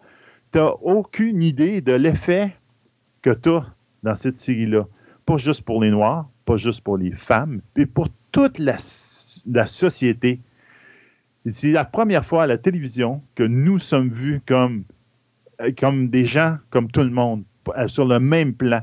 Des gens intelligents, des gens de qualité, qui peuvent chanter, danser, aller dans l'espace, être des professeurs, des avocats. Il dit, tu changes la société, tu changes la vision des jeunes et des jeunes femmes noires, mais tu changes la vision de tout le monde pour dire qu'on est, des égaux. Il dit, tu peux pas sortir de cette série-là il dit même que je te dirais que ce que tu fais là dans cette série-là, c'est aussi important que les marches que je fais pour le droit civique à l'extérieur. OK. Je peux pas. Je peux pas. Ben, je, peux, pas, passer, à, côté de là, Mais pas juste ça. Je peux pas dire à, Luther King. De, je peux pas décevoir Luther King qui, ben à ce moment-là, au niveau. Euh, de la représentation des Afro-Américains pour le droit civil est la, la personne la plus importante aux États-Unis. C'est ça, là. C'est, comme elle va le dire, elle dit euh, Martin Luther King is my chief. C'est mon chef. C'est comme, ils viennent me dire, regarde, t'as une bataille à faire, là, puis c'est là. Elle a fait, bon, OK. Donc, c'est vraiment la fois que je te dirais que Nichols a compris qu'elle a mis carrément sa carrière de côté. Euh, le lundi, elle retourne voir Roddenberry, puis elle lui raconte toute l'histoire avec Kings. Euh, euh, Roddenberry a dit même que Roddenberry en avait les larmes aux yeux. Et elle dit Garde, je peux-tu revoir mon, poste? Ben, Roddenberry, ben, il sort la lettre de démission qui était déjà déchirée. Donc, pas sûr qu'elle aurait accepté sa démission de toute manière. Donc, à partir de là, ben, elle continue à faire euh, Star Trek. Elle et, euh, juste pour vous dire, elle et Kings euh, vont devenir des amis très proches à partir de ce moment-là. Elle va le considérer comme un homme incroyable, etc.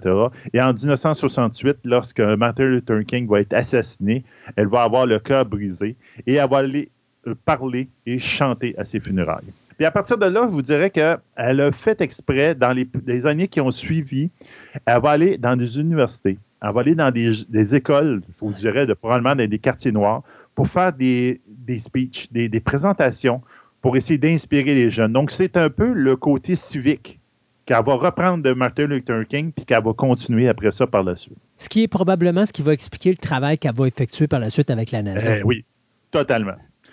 Dans le rôle de lieutenant O'Hara, ben, en 1968, dans le fameux épisode plutôt Stepchildren, elle va faire le premier baiser interracial, donc entre William Shatner et elle, même si c'était, on pourrait dire, forcé par un, extraterrestre qui faisait ça, ça a un très, très, très gros impact là, je n'ai pas trouvé de confirmation, mais l'histoire veut que la production n'était pas du tout très sûre de cet épisode-là et surtout de ce fameux baiser. Et donc, avait fait tourner plein de alternatives pour pas que ça se passe.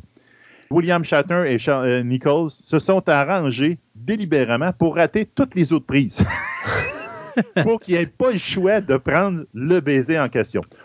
Probablement pour deux, euh, parce que c'était pour son ego, puis elle, c'était pour le, geste lui-même.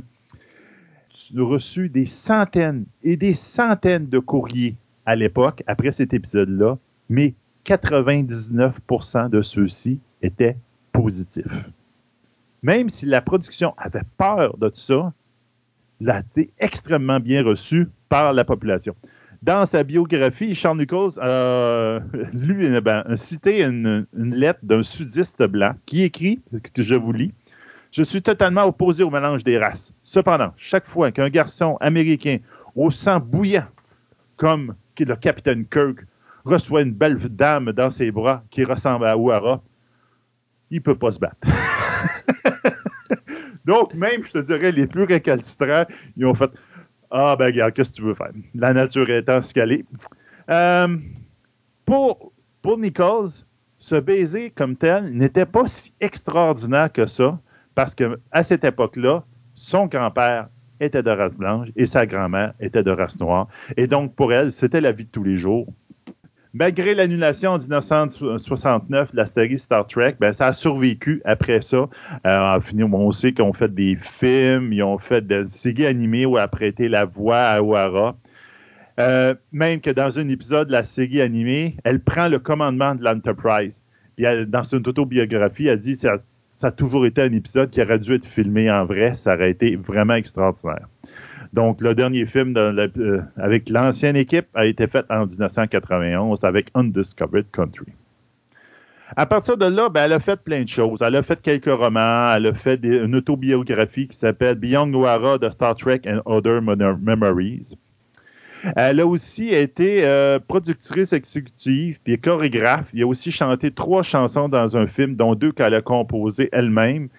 Donc, elle a quand même touché un petit peu à tout. Même qu'elle a eu le temps de faire de la musique, elle a fait deux albums. Un qui s'appelle Down to Earth, qui a été publié en 1967, puis un autre qui s'appelle Out of This World, qui est sorti en 1991, qui lui est plus rock, puis il beaucoup d'inspiration Star Trek et euh, aussi euh, l'exploration spatiale. Mais ce qui a été très important pour elle, c'est la suite de Star Trek. Donc, après l'annulation de Star Trek, On s'entend, il y a eu un raz de marée d'un plus d'un million de fans qui ont écrit pour se plaindre. Tu voyais qu'il y avait du monde qui tripait sur la série Star Trek, puis ils ne comprenaient pas comment ça se fait que ça avait été annulé après trois saisons. Puis c'est ça qui a commencé le phénomène des conventions. Donc, le phénomène des conventions, c'est des conventions de Star Trek. Le monde se réunissait à toute place, puis ils voyaient les acteurs, ils s'échangeaient des pins, etc.. Donc, tout le problème des conventions, des Gen Con, des même, ça a commencé avec Star Trek à Chicago, il y a eu lieu la plus grande convention de Star Trek à date. Tellement importante que la NASA va envoyer un de ses scientifiques, M. Jesko von Pottkramer, directeur de la science de la NASA, pour faire une présentation. Durant, justement, je te dirais, le panel d'ouverture de la convention, euh, ils ont posé des questions. Comme de raison, il y a quelqu'un qui a posé la question, il a levé la main. Il a dit euh, Pourquoi vous êtes là, monsieur, euh, monsieur de la NASA, scientifique de NASA, pourquoi vous venez ici une affaire de science-fiction? Mais ben, il disait Première chose, la science-fiction, c'est le futur de la NASA, parce que c'est là qu'on s'en va. Et deuxième chose, je voulais savoir si les jambes de Nichols étaient aussi belles qu'à la télévision.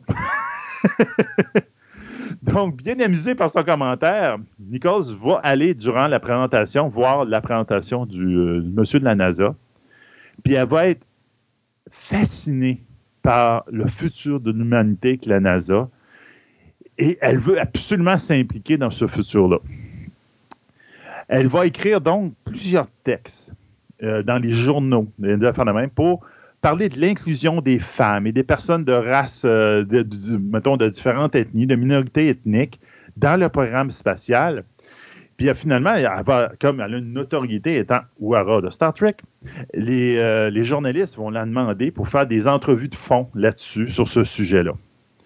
À un moment donné, il dit, ça attire là, même la NASA ils vont ils demander, ils disent, hey, pourriez-vous venir faire une présentation, un séminaire devant le, tout le conseil d'administration de la NASA? Donc, elle, va devant 300 personnes qui sont parties de la NASA et elle fait son speech. Elle va parler justement du sujet qui la passionne, l'inclusion des femmes et des personnes d'ethnie euh, minoritaire dans la NASA. Mais c'est pas là qu'elle a dit à un moment donné, Where are my people? Oui, carrément ça. C'est effectivement parce qu'il y avait beaucoup d'hommes blancs. c'est consentant. Where are my people? Je vous dirais quelques jours après, elle est invitée par la NASA. Puis la NASA elle fait visiter leurs locaux. Puis là, les locaux, elle voit qu'il y a beaucoup de, y a beaucoup de femmes quand même. Puis il y a beaucoup quand même de, personnes de race noire, entre autres. Puis il dit Comment ça se fait qu'on ne le sait pas? Puis on, voit à ce moment-là que la, la, NASA est quand même en avance un peu sur son temps que dit, en ce moment, on est en réforme à la NASA. Le projet Apollo, c'est une chose, mais là, on s'en va vers les navettes spatiales. Et ça fait huit mois qu'on est là-dedans, qu'on essaie de préparer le projet de navette spatiale. Et on tombe dans une impasse. Il n'y a personne qui s'inquiète. Il n'y a pas assez de monde. Ben, c'est ça. Il essaie, il essaie d'aller chercher des, des, gens de minorité, c'est ça, de minorité euh, raciale, mais il n'y a personne qui s'implique parce que personne ne prend ça au sérieux. C'est ça. Puis là, ils disent on aurait besoin d'un porte-parole, de quelqu'un pour nous aider parce qu'il reste quatre mois avant que le projet des, des, projets, des navettes spatiales commence. Puis il dit on vous écoute depuis tantôt, là, puis c'est vous qu'on verrait. Donc, elle fait un deal avec eux autres. Il dit regarde, je peux pas avoir quelqu'un de la NASA derrière de moi tout le temps. Il dit c'est pas vrai parce que si je fais ça, je viens de totalement détruire la crédibilité de toute la démarche. Il dit Moi, j'ai une, entreprise que j'ai bâtie qui s'appelle Moment in Motion, qui aide les femmes à s'intégrer dans, dans la société. Moi, avec ma société, je vais faire quelque chose pour vous. Je vous garantis, je vous en trouve du vent. Sauf que si la NASA ne change pas à partir de là, vous je vais être votre pire cauchemar, puis je vais aller devant le Congrès, puis devant la justice s'il faut, pour faire valoir mon point, pour dire que moi, j'ai fait mon part, puis vous autres, vous le faites pas. Mm-hmm.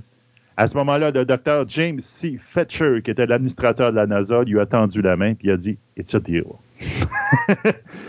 Donc, pendant les quatre mois qui ont suivi, Nichols va faire première chose, a dit Moi, je veux, je veux vivre l'entraînement des, astronautes. de la navette. Donc, l'entraînement physique. Elle n'a aucune ambition d'être astronaute, mais juste pour dire Je veux savoir c'est quoi. Donc, elle vit, elle va aller sur les. Euh, euh, elle va même faire atterrir la navette en simulateur à cette époque-là, etc. Puis à partir de là, elle va partir. Puis elle va faire toutes les universités des États-Unis. Elle va faire toutes les, zones, on peut dire les, enclaves d'ethnie, des minorités ethniques, pour faire valoir tout ça. À un moment donné, même le Pentagone lui a dit Regarde, historiquement, les astronautes, ça vient du programme du, militaire. Il dit, c'est pas vrai que toi, tu vas te mêler de comment on recrute les militaires. OK? La NASA, c'est civil, hein? Ouais. Si je dis au monde d'appliquer directement la NASA puis vous bypassez, c'est correct? Euh, euh, ouais. Parfait, c'est ça que je vais dire. Donc, donc, après huit mois infructueux, la NASA avait reçu seulement 1500 candidatures, dont 100 femmes et 35 personnes de minorité. En quatre mois, Nichols a monté ce chiffre-là à 8000 candidats, dont 1649 femmes et 1000 personnes de minorité.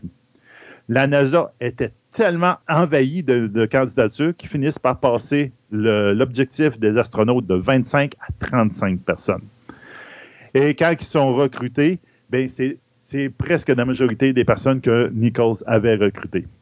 Donc, on peut nommer euh, des anciens, des, administrateurs de la NASA futurs, des personnes qui ont fait toutes les navettes. Même, il y a deux personnes qui étaient sur le Challenger quand il a sauté. La première femme, le premier noir, euh, sont dans l'espace. Ça a été tous des personnes que Nichols a recruter. D'ailleurs, je, me rappellerai, euh, je me rappellerai de la conférence qu'elle avait donnée quand justement euh, Challenger avait explosé parce qu'il y avait deux personnes qui faisaient partie de son équipe. Puis que justement, encore une fois, elle avait dit qu'elle avait le cœur brisé puis ça l'avait vraiment bouleversé, cette situation-là. Bien, si vous voulez voir un peu, euh, justement, il y a Woman in Motion. Il y a un documentaire là-dessus qui est excellent, où justement, tu la vois donné, il en parle de Challenger, puis il dit, non, je suis plus capable. Ouais, c'est ça. Euh, c'est vraiment comme ses enfants qu'elle avait mis là. Donc, là, on peut nommer plein de choses qu'elle a faites avec la NASA. Mais jusqu'en 2010, elle a été impliquée dans la NASA. C'est pour ça qu'on vous dit que sa carrière est comme par petit bout parce qu'elle faisait du travail. Elle a travaillé, entre autres, dans l'organisation éducative qui s'appelle euh, National Space Institute. Maintenant, ça s'appelle National Space Society, qui est une, branche de la NASA pour l'éducation. Puis, c'est pas pour rien que la première navette qui a été envoyée dans l'espace, ça a été Enterprise, que c'est appelé. C'est pas, oui, c'est peut-être par rapport à Star Trek, mais regarde, je vous dirais que Nicole, c'est elle qui est là-dedans en 2015, elle a subi un, accident cérébrovasculaire qui l'a admis à l'hôpital. À partir de là, elle a tout le temps eu quelqu'un qui l'accompagnait, un aidant qui l'accompagnait. Mais en 2018, elle a été diagnostiquée comme atteinte de démence. Elle a pris à partir de là sa retraite du Congrès, de tous ses, ses, projets de la NASA, etc. Je sais qu'entre 2018 et 2021, il y a eu des, euh, batailles légales entre son, euh, son agent et son fils pour avoir la garde légale des affaires de sa mère. J'ai l'impression qu'il y a du monde qui voulait peut-être l'exploiter à ce moment-là, etc. Elle est décédée finalement au Silver City, au Nouveau-Mexique, le 30 juillet 2022, à l'âge de 89 ans, d'une insuffisance cardiaque. Elle a gagné plein de prix. Euh, il y a un astéroïde qui a été nommé Nichols, ben, 68410 Nichols, qui a été nommé en son honneur. En 92, elle a eu sur le Walk of Fame. En 1966, elle a été la première afro-américaine à placer son empreinte de main devant le théâtre du chinois d'Hollywood, avec toute la distribution de Star Trek à ce moment-là. Elle a reçu un diplôme honorifique de Los Angeles Mission College, et etc. regarde, quand j'ai lu sur elle et j'ai lu tout ce qu'elle a fait pour la NASA, je vous dirais que euh, toute l'époque des navettes spatiales, la NASA lui doit. Oh, mais oui. C'est carrément si. C'est pas rien qu'une question de représentativité de toutes les races ou de toutes les ethnies dans le projet spatial. C'est la quantité de monde. Tu sais, à passer de 1500 candidatures à 8000. Oui, il y a peut-être eu juste 35 astronautes là-dedans, mais regarde, tout ce reste de personnes-là ont probablement été engagées dans la NASA là, pour faire d'autres jobs autres qu'astronautes. Puis ça, elle a changé la face de la NASA à ce moment-là et elle a permis au tout le programme des navettes spatiales d'être ce qui a été.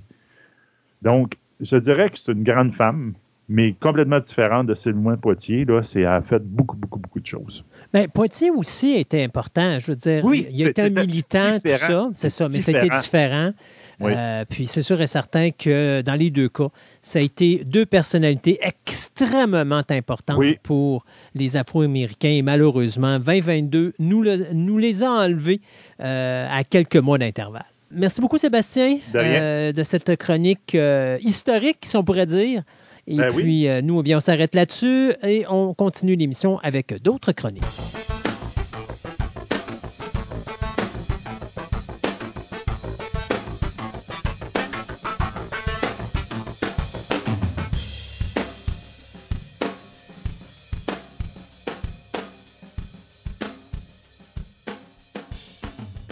Pour cette chronique de modélisme, notre ami Marc va nous parler des différents types de colle. Euh, un produit essentiel dans la construction de tout modèle à coller, sauf si bien sûr vous êtes un amateur de SnapKit. Bonjour Marc. Bonjour Christophe. Donc, les, je savais pas, personnellement, je ne savais pas qu'il existait une multitude de, de, de styles de colle. Moi, pour moi, c'est tu vas utiliser la colle, tu as des, des, une colle pour les modèles à coller, pouf, tu prends ça, pouf, pouf, pouf, c'est réglé, puis c'est tout comme ça. Mais je pense que tu vas, tu vas me rendre moins niaiseux aujourd'hui puis m'apprendre qu'il y en a plus qu'on pense. Oui, il y en a, ben, il y en a beaucoup qu'on connaît déjà, que, que, tout le monde déjà utilise. Euh, c'est pas tout qu'on peut utiliser pour les modèles réduits, mais dans le monde général du modélisme, il y a toujours une utilité pour quelle que soit la colle. Parce que, comme tu as dit, ben, sans colle, euh, c'est indispensable pour euh, modèle. À moins, comme tu dis, des snap kits. oui, exactement. Ben, il y a pas, si tu pas de colle, puis il n'y a pas grand-chose que tu peux faire. Oui, c'est ça. Fait que une colle, c'est l'élément essentiel. Puis il faut utiliser la bonne colle.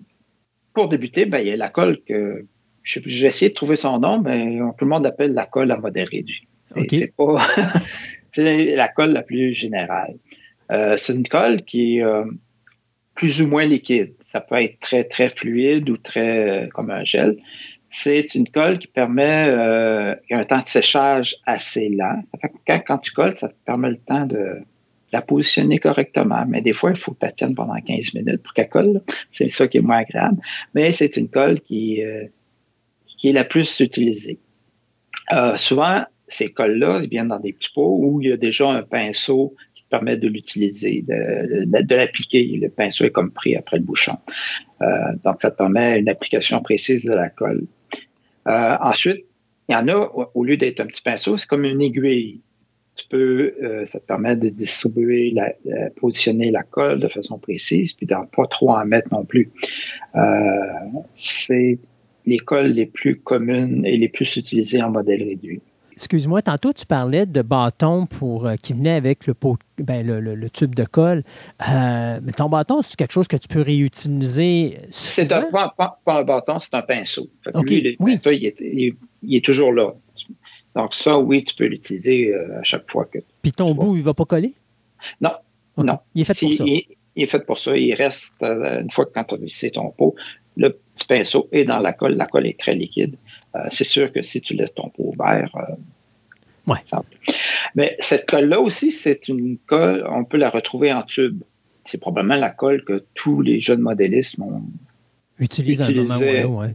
C'est celui-là, dis-moi si je me trompe, c'est celui-là qui était rouge, là, ça se peut-tu? C'est ça, oui. C'est le plus connu, c'est Pastor. Euh, c'est une colle en tube, en forme de gel. C'est tous les modélistes ont commencé avec cette colle-là parce que c'était la plus répandue. On la trouvait dans tous les magasins dès qu'il y avait un modèle réduit à coller à bande. Tu avais ces petits tubes de colle-là. C'était aussi la colle que les parents aimaient le plus parce qu'avec cette colle-là, les risques de dégâts sont beaucoup moins grands. Si ton tube tombe à terre, ben, t'as pas de la colle partout. Ouais. Euh, mais c'est une colle qui est difficile à appliquer avec précision, puis euh, t'en mets toujours trop. Tu peux aj ajouter au bout du tube un applicateur. C'est comme un petit tube que tu visses. Euh, ça te permet de, mettre cette colle-là plus précisément. Mais dès que tu as fini, la colle va sécher dans ce petit tube-là et il faut que tu en achètes un autre. Donc, ça peut devenir onéreux avec le temps. Dis-moi si je me trompe, parce que là, il y a des gens qui doivent se dire, voyons, mais ils parlent de colle, mais n'importe quelle colle peut faire. Je pense qu'il y a des colles qui sont tellement fortes que ça peut faire fondre le plastique. Ben, c'est le, le, principe de ces colles-là, c'est justement de faire fondre le plastique. OK. Euh, c'est des, ça fait une soudure. Dès que tu mets la colle les, sur un morceau de plastique, le plastique va commencer à s'amollir. Euh, donc, tu en mets sur les deux pièces à coller chacun des deux côtés va s'amollir, devenir comme liquide, le plastique. En les collant, ben les, le plastique des deux pièces vont comme se mélanger ensemble. Donc, ça fait comme si tu avais plein de petits crochets qui se, se tenaient ensemble, comme du velcro finalement. Mhm. Et c'est pour ça que ça colle. Donc, cette colle-là, c'est la colle la plus solide pour les modèles réduits. C'est la colle qui fait le plus bel job parce que ça te fait une soudure qui est ton collage, ça devient euh, invisible quasiment. Pour que ça soit invisible, il ne faut pas t'en mettre trop. Ouais. Et le, le problème avec les, la colle en gel, c'est que souvent t'en mets trop, puis dès que tu pèses ensemble les pièces pour les faire coller, ça va déborder de chaque côté. Mais ça, c'est pas grave. Ça peut arriver. faut pas paniquer si ça arrive. Qu'est-ce qu'on fait dans ce temps-là? Ben, il faut attendre. Attendre que la colle devienne dure. Parce que si tu essayes de l'enlever tout de suite, tu vas empirer les choses. Tu vas mettre de la colle partout, puis ça va briser tes pièces en plastique. Donc, si ça déborde, on laisse sécher pour que ça devienne dur. Puis une fois que c'est dur, ben, tu peux la sabler, la gratter, puis l'enlever sans endommager la pièce. C'est le truc le plus important à connaître avec cette, cette colle-là. Parce que si ça fait fondre le plastique, si tu l'étends, ben, ton plastique va fondre euh, ah ben, sur une plus grosse. Surface, Portion, tu, ouais. vas, tu vas perdre des détails. Supposons que tu avais des petits reliefs, ben, les reliefs, ils vont s'en aller. C'est ça. Fait qu'il faut, faut, faut pas y toucher. C'est le, le meilleur outil du modéliste, c'est le temps. Ouais. Donc, comme on a parlé, ça fait fondre les plastiques ensemble et ça les fait coller. Euh, ça les fait euh, souder ensemble. C'est pour ça que dans mes chroniques précédentes, j'avais mentionné, je ne sais pas si tu t'en souviens, qu'il ne faut pas peindre les pièces à Avant, coller. ouais. Avant. Ou si tu les peins avant, ben il faut, à l'endroit où tu vas mettre ta colle, ben il faut que tu, peins, tu, tu sables, tu grattes pour enlever la peinture que tu as mis. Ou même si c'est des pièces chromées, parce que dans l'équipe, des fois, tu as des pièces qui sont déjà chromées par le fabricant, il faut enlever ce chrome-là pour exposer le plastique afin qu'il y ait un bon contact et les pièces fondent ensemble et que la soudure se fasse. Parce que sinon, il y aurait une moins bonne, une moins bonne adhérence entre les deux morceaux. C'est ça. Il y aura même pas ça, oui, ça va tenir un peu, mais que tu vas souffler dessus, peut-être ça va tomber. Donc, moi, ce genre de colle-là, c'est ce que j'utilise euh, tout le temps. Euh, la marque que j'utilise, c'est Tamiya, euh, un des grands fabricants en modèle réduit et en accessoires de modèle réduit. La colle, c'est Tamiya Thin Cement. Thin pour mince. Donc, c'est une colle qui est très liquide, très fluide. Ça fait des collages absolument parfaits. Elle s'évapore assez rapidement aussi. C'est, un de ses des avantages. Donc, quand on utilise ce genre de colle-là pour l'appliquer, on prend le petit pinceau qui est inclus et on utilise euh, l'effet de la capillarité pour coller les pièces ensemble. Est-ce que tu sais c'est quoi la capillarité? J'allais te demander justement, mon cher ami Marc, peux-tu m'expliquer qu'est-ce que c'est? La capillarité, ben, c'est, en gros, c'est que les liquides sont attirés par des espaces vides euh, entre deux pièces qui sont très proches l'une de l'autre.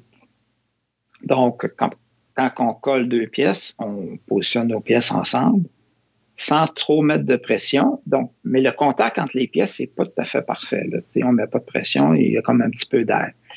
Donc, en mettant la colle liquide sur le joint, par capillarité, la colle va se répandre entre les deux pièces partout. Et une fois que la colle s'est répandue, là, on va mettre la pression sur les deux pièces pour que le contact se fasse de façon assez solide, qu'il y ait plus d'espace d'air. Et là, les deux pièces vont souder ensemble avec une quantité de colle qui est minime. Donc, le joint est quasiment invisible après. C'est, c'est une colle qui, qui, qui est merveilleuse. Je l'utilise tout le temps. Et le fait qu'elle soit très liquide et que ça fonctionne comme ça par capillarité, tu peux aller mettre la colle à des endroits qui sont quasiment inaccessibles. Il s'agit que tu laisses tomber une coupe de colle, puis la colle va se rendre tout seul où ce qu'il faut que ça colle. Donc, c'est merveilleux. Puis, vu qu'elle s'évapore rapidement, euh, même s'il y en a trop, si ça déborde, ben, la colle va s'évaporer sans euh, affecter le plastique. Donc, tes pièces ne sont pas endommagées. Mais il faut t'attendre, évidemment. Comme j'ai dit, s'il y en a trop, il faut toujours attendre. Parce que là, tu vois pas la colle, mais le, quand même, le plastique a ramolli. Et si tu touches, ben, tu vas laisser une empreinte digitale sur ton modèle qui va rester là euh, à jamais. C'est peut-être une bonne façon de, d'identifier nos modèles, mettre son empreinte sur le modèle. Mais euh, Il me semble de voir quelqu'un. c'est pas très beau. il me semble de voir quelqu'un qui se fait dévaliser sa, collection de modèles alcooliques, ça va à la police. Mon empreinte digitale est dessus. Prenez la mienne. Après ça, vous faites le tour de tous les endroits où ils ont des modèles alcooliques puis vérifiez mon empreinte digitale. ça sera un bon truc, oui. Ouais. Donc, euh, c'est. Euh, puis comme, comme j'ai dit, c'est une colle qui s'évapore rapidement. Donc, c'est ça le plus grand désavantage. Ben, c'est une bonne habitude à prendre de toujours quand tu as terminé, tu colles ta pièce, tu fermes tout de suite ton pot pour pas que ça s'évapore. Puis aussi pour pas faire de dégâts parce que ces pots-là, quand tu le renverses, euh, c'est l'enfer. Ça, ça sent l'acétone partout dans la maison ça, s'évapore rapidement. Une fois, j'ai oublié de fermer mon pot après une séance de travail, puis le lendemain, euh, mon pot de colle était vide. Toute la colle s'était évaporée. Donc, ça prend pas de temps. Mais ça, c'est. Puis, peut-être que tu allais nous en parler un petit peu plus tôt, puis tu sais comment que je suis. Je pose toujours des questions qui font que ça change tout complètement l'entrevue avec la personne je le fais. Mais la platitude d'un pot de colle, c'est que ça va toujours sécher rapidement. Euh, moi, honnêtement, au travail, j'ai de la résine, euh, j'ai de la figurine. Des fois, quand tu as une, pièce, une statue ou une figurine qui casse, on ouvre le pot de colle, on va coller, on ferme le pot de colle. Mais après un certain temps, notre pot de colle, il va sécher. Fait que je suis jamais capable de passer à travers mon tube au complet. Euh, à un moment donné, soit je suis plus capable d'enlever le bouchon parce qu'il est collé là, ou encore carrément, la colle à l'intérieur, elle, a séché. Y a-t-il un truc pour éviter que ça arrive? éliminer l'air c'est l'air, c'est l'oxygène qui fait que ça, sèche. Mais là, c'est difficile d'éliminer ça quand tu travailles parce qu'à moins, Malheureusement, non. à moins que tu travailles dans un endroit clos où est-ce que tu as un masque à oxygène puis une bonbonne en arrière, euh, tu vas avoir de l'oxygène tout le temps avec toi. C'est une cloche sous vide et non, il n'y a pas vraiment de truc. Euh, mais c'est ça que la colle dont je viens de parler, elle est très liquide, c'est comme de l'eau. Fait qu'elle sèche pas, elle s'évapore, elle disparaît. OK. Donc, tu n'as pas ce problème-là. Donc ça, c'est le premier type de colle qui est le majoritairement utilisé par les modélistes. Euh, le deuxième colle qu'on utilise, c'est la colle cyanoacrylate. Tout le monde connaît sûrement la colle Crazy Glue. Ben, c'est ça, c'est la colle cyanoacrylate. Euh, c'est une colle qui permet de coller à peu près tout. Ça colle le plastique, mais aussi le métal, le bois, la porcelaine, le caoutchouc. Donc, cette colle-là, vu que ça colle n'importe quoi, ben, on peut comprendre que son principe de fonctionnement, c'est pas de faire fondre. C'est que, parce que faire fondre du bois, là, pas sûr. C'est une colle qui euh, va s'agripper à une surface et s'agrippe à l'autre. Donc, c'est pour ça que tu peux coller du bois sur du plastique ou du plastique sur du métal. Euh, dès qu'il y a des, petites aspérités sur la surface, ben, la colle va s'agripper à un côté. C'est sûr que c'est une surface très lisse, la colle ne collera pas, que, ce soit de n'importe quelle colle, parce que la colle a besoin de, petits défauts dans la surface pour s'agripper. Donc, cette colle-là, euh, cyanoacrylate, euh, c'est dur à dire ce nom-là, cyanoacrylate, euh, ça te permet de coller euh, comme des, des, euh, photos etch, des photos découpes, des pièces en métal sur les kits en plastique. C'est ce qu'il faut que tu utilises. C'est aussi cette pièce-là si tu colles des pièces en résine. Euh, la, la, la, colle précédente, elle ne fera pas fondre la résine. ou ça va fondre, mais ça ne collera pas. Donc, cette colle-là, il euh, faut l'utiliser pour les pièces en résine. Euh, cette colle-là, par exemple, par contre, elle a un grand désavantage. C'est que les solvants qui la, composent ont tendance à faire blanchir le plastique en s'évaporant. C'est particulièrement gênant quand tu colles des pièces qui sont proches de pièces transparentes. Les pièces transparentes vont devenir blanches. Donc, euh, c'est pas une colle qu'il faut utiliser quand tu as des vitrages. C'est une erreur que j'ai déjà faite malheureusement, on apprend nos erreurs. Hein. C'est important de faire des erreurs, mais c'est juste plate quand ton erreur t'a coûté une centaine de piastres. donc, euh, mais une fois qu'on le sait, on sait. C'est une colle qui a tendance à sécher rapidement, donc ça donne pas beaucoup de manche de manœuvre aussi pour coller tes pièces. C'est pourquoi euh, on va privilégier surtout la colle cyanoacrylate qui est anaérobique, c'est-à-dire que ça va se coller en, quand il y a absence d'air c'est-à-dire uniquement quand les deux pièces accolées vont être en contact. C'est ce qu'on appelle la colle contact. Euh, puis vu qu'il n'y a pas de solvant dans ces colles-là, ben, les traces blanches ben, sont, sont moindres, sont pas, sont pas, c'est pas un problème. Mais tu peux pas vraiment coller tout avec ça. C'est ça le problème. Euh, je te pose une question parce que tu parlais tantôt que ça c'était le genre de comment qu'on appelait ça dans la colle euh, où est-ce que le gars se, se, crazy glue. La crazy glue qui se collait la tête euh, plutôt qui collait son casque sur, en dessous d'un pont puis qui se tenait comme ça les jambes dans l'air mm-hmm. est-ce qu'à un moment donné c'est pas une colle qui est trop forte pour le type de plastique qui est utilisé pour les modèles à coller? Je dirais non. Ok. Non non c'est pas un problème il y en a-tu? Des quoi? Des cols qui sont tellement fortes que c'est pas recommandé pour, euh, pour ton modèle à coller? Non, je pense pas. Parce que c'est pas un problème que ça colle trop. Le problème, c'est quand ça colle pas assez. Oui, non, ça c'est sûr. donc, non, que ça colle trop ou pas trop, c'est, c'est pas un problème. OK. Euh, euh, comme euh, c'est la colle cyanocrylate, là, comme on parlait. Ben, c'est la colle idéale quand tu as des, comme j'ai dit, quand c'est des matériaux qui sont pas plastiques, mais aussi quand c'est une pièce qui est très petite, puis que le point de contact là, est très, très petit. Donc, quand tu colles, tu veux pas avoir à te tenir 15 minutes pour que ça colle. Donc, euh, c'est parfait quand tu veux faire ça comme coller une antenne. C'est quasiment instantané. Puis tu as des activateurs aussi pour la cyano. C'est un, genre de, spray, que tu vaporer, tu mets ta colle, ensuite tu vaporer ça, puis la colle devient solide quasiment instantanément. Donc, ça colle instantanément. Euh, une autre utilité pour la colle cyano, c'est que tu peux l'utiliser pour faire du poté, on appelle. C'est-à-dire, tu prends euh, des poudres de plastique des petites retailles de plastique, tu ajoutes un peu de colle, tu laisses ramollir tout ça, que ça devienne comme un genre de glue, un genre de, ça devient comme un poté. Une, euh, et avec ça, tu vas utiliser ça, utiliser ça pour boucher les trous. Des fois, tu as des défauts dans tes modèles réduits ou que les pièces sont pas parfaites, tu n'es pas capable de les faire joindre de façon idéale. Ben, une fois qu'ils sont collés, tu vois qu'il y a des trous qui restent, ben, tu vas utiliser ce poté-là pour remplir les, les, trous, les manques. Et ça, une fois durci, ben, ça devient comme le reste du modèle, c'est du plastique. Et euh, tu as juste à sorbler, peinturer, puis ça te fait une, réparation qui est parfaite.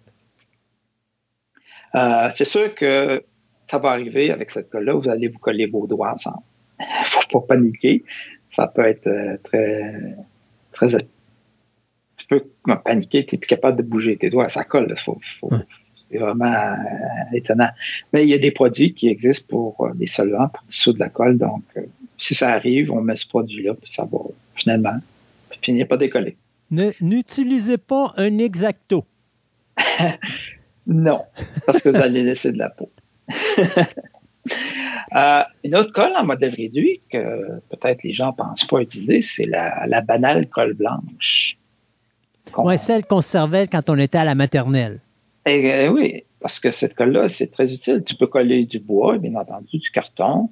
Donc, euh, en modèle réduit, pour faire ton modèle, peut-être moins, mais le mode du modèle réduit, ça inclut les dioramas. Donc, les dioramas, tu vas utiliser beaucoup la colle blanche pour les, les fabriquer. Par exemple, les, les, dioramas de chemin de fer, les ballasts qui sont sur les voies de ferrée, les pièces, de, petits cailloux qu'on appelle, ben ça, c'est collé avec la colle blanche. Euh, on fait un, mélange colle blanche et eau pour que ça ait comme de la consistance du lait. Ensuite, on mélange ça avec les cailloux et on installe ça. Puis une fois que ça durcit, que ça sèche, ben, c'est collé, c'est parfait. Euh, c'est une colle qui reste souple, donc ça, ça a des avantages pour certaines choses. Mais c'est pas quelque chose qui se travaille moins bien, étant donné que c'est contrairement à l'autre colle qui est plus liquide, celle-là, c'est plus de la masse. Euh, oui, c'est pour coller les grosses pièces, mais comme je te dis, tu la dilues avec de l'eau pour faire une consistance plus euh, que tu peux même mettre dans un vaporisateur. Et euh, c'est c'est sûr que tu n'utilises ça pas, pas ça pour tout. C'est vraiment plus pour les modèles, les, les, dioramas, où tu vas coller des, des choses plus statiques.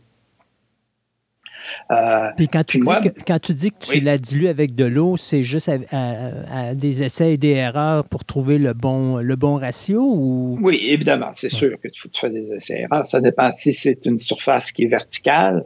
Ben, peut-être que tu vas la laisser plus épaisse pour qu'elle reste euh, en place, qu'elle colle plus. Mais si c'est horizontal, ben, tu peux la mettre plus liquide. Donc, tu peux la mettre avec un pinceau et ça va bien s'étendre. Mais moi, j'utilise la colle blanche comme ça pour mes modèles réduits quand je veux coller des pièces transparentes, comme le cockpit d'un avion. Parce que cette colle-là, en sachant, elle devient transparente. Donc, si tu fais des débordements, tu en as trop mis, euh, ça paraît pas. Ça paraît pas ou presque pas. Puis ça ne va pas faire blanchir ta vitre. Exactement. Donc, euh, c'est sûr que ce n'est pas un joint qui va être super solide, mais euh, un modèle réduit, on, s'entend, c'est pas fait pour jouer avec. Mhm. C'est un bibelot, puis tu n'auras pas vraiment à jouer avec tout le temps. C'est sûr que si c'est une pièce qui est mobile, ben là, tu vas utiliser quelque chose de différent pour coller.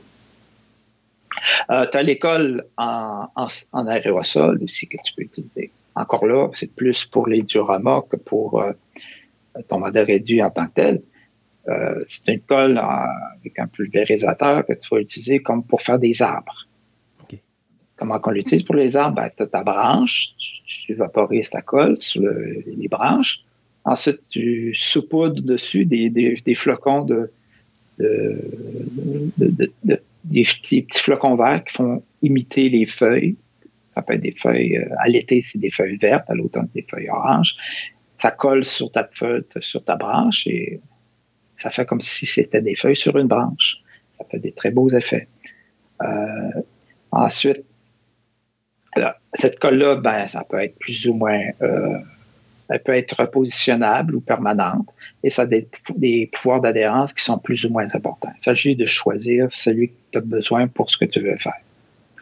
Est-ce qu'il vient, euh, parce que vu que c'est de l'aérosol, euh, ça peut pas être comme un spray genre à la braid, là, ou est-ce que tu as, ton chose pour tes mouches puis tu te balances ça sur le corps? Je suppose que tu dois avoir un petit tuyau au bout pour justement faire en sorte que ton spray soit beaucoup mieux dirigé. Euh, non, c'est vraiment comme ta, comme ta canette de raid. Ah oui, OK. Oh oui. Donc, c'est des grandes surfaces, vraiment des grandes surfaces. Oui, c'est pour des grandes surfaces que tu vas faire ça.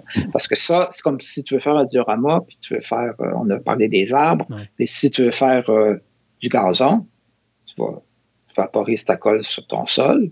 Ensuite, tu saupoudres sur des, des, des, pour du gazon, c'est comme des petites fibres de gazon, euh, de couleur verte.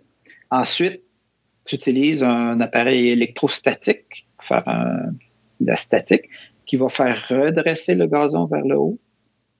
Et le temps que ça sèche, une fois que tu assez sec, ben, tu arrêtes ton petit appareil électrostatique. Là, ton, ton gazon qui est vertical, qui fait une belle imitation de gazon, euh, comme si c'était du en miniature. Un autre collant aussi que tout le monde utilise, a sûrement utilisé, euh, encore une fois plus utilisé pour les dioramas, c'est la colle chaude ou la colle thermofusible. Tout le monde a déjà vu ça. C'est des petits bâtonnets de colle de 7 ou 12 mm de diamètre, à une dizaine de centimètres de long. Et tu as besoin d'un pistolet à colle pour l'utiliser. Le, pistolet, ce qu'il fait, c'est qu'il chauffe ton petit bâtonnet. Et la colle qui devient liquide va sortir par l'embout du pistolet.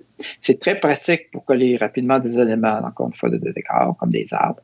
C'est un peu euh, comme le, principe d'un isolant dans, mettons, si tu fais un, mur ou une, euh, mettons, tu, veux sceller ta cave, euh, tu, veux utiliser ça comme scellant, c'est comme un long bâton, puis là, tu t'appuies dessus, puis tu vas avoir comme, comme une espèce de, structure qui va sortir de là, qui va tout simplement, avec le temps, tu vas appuyer, puis tu vas, tu vas l'étendre, puis il va sécher sur, le, sur les rebords de, ton, de ton mur, exemple.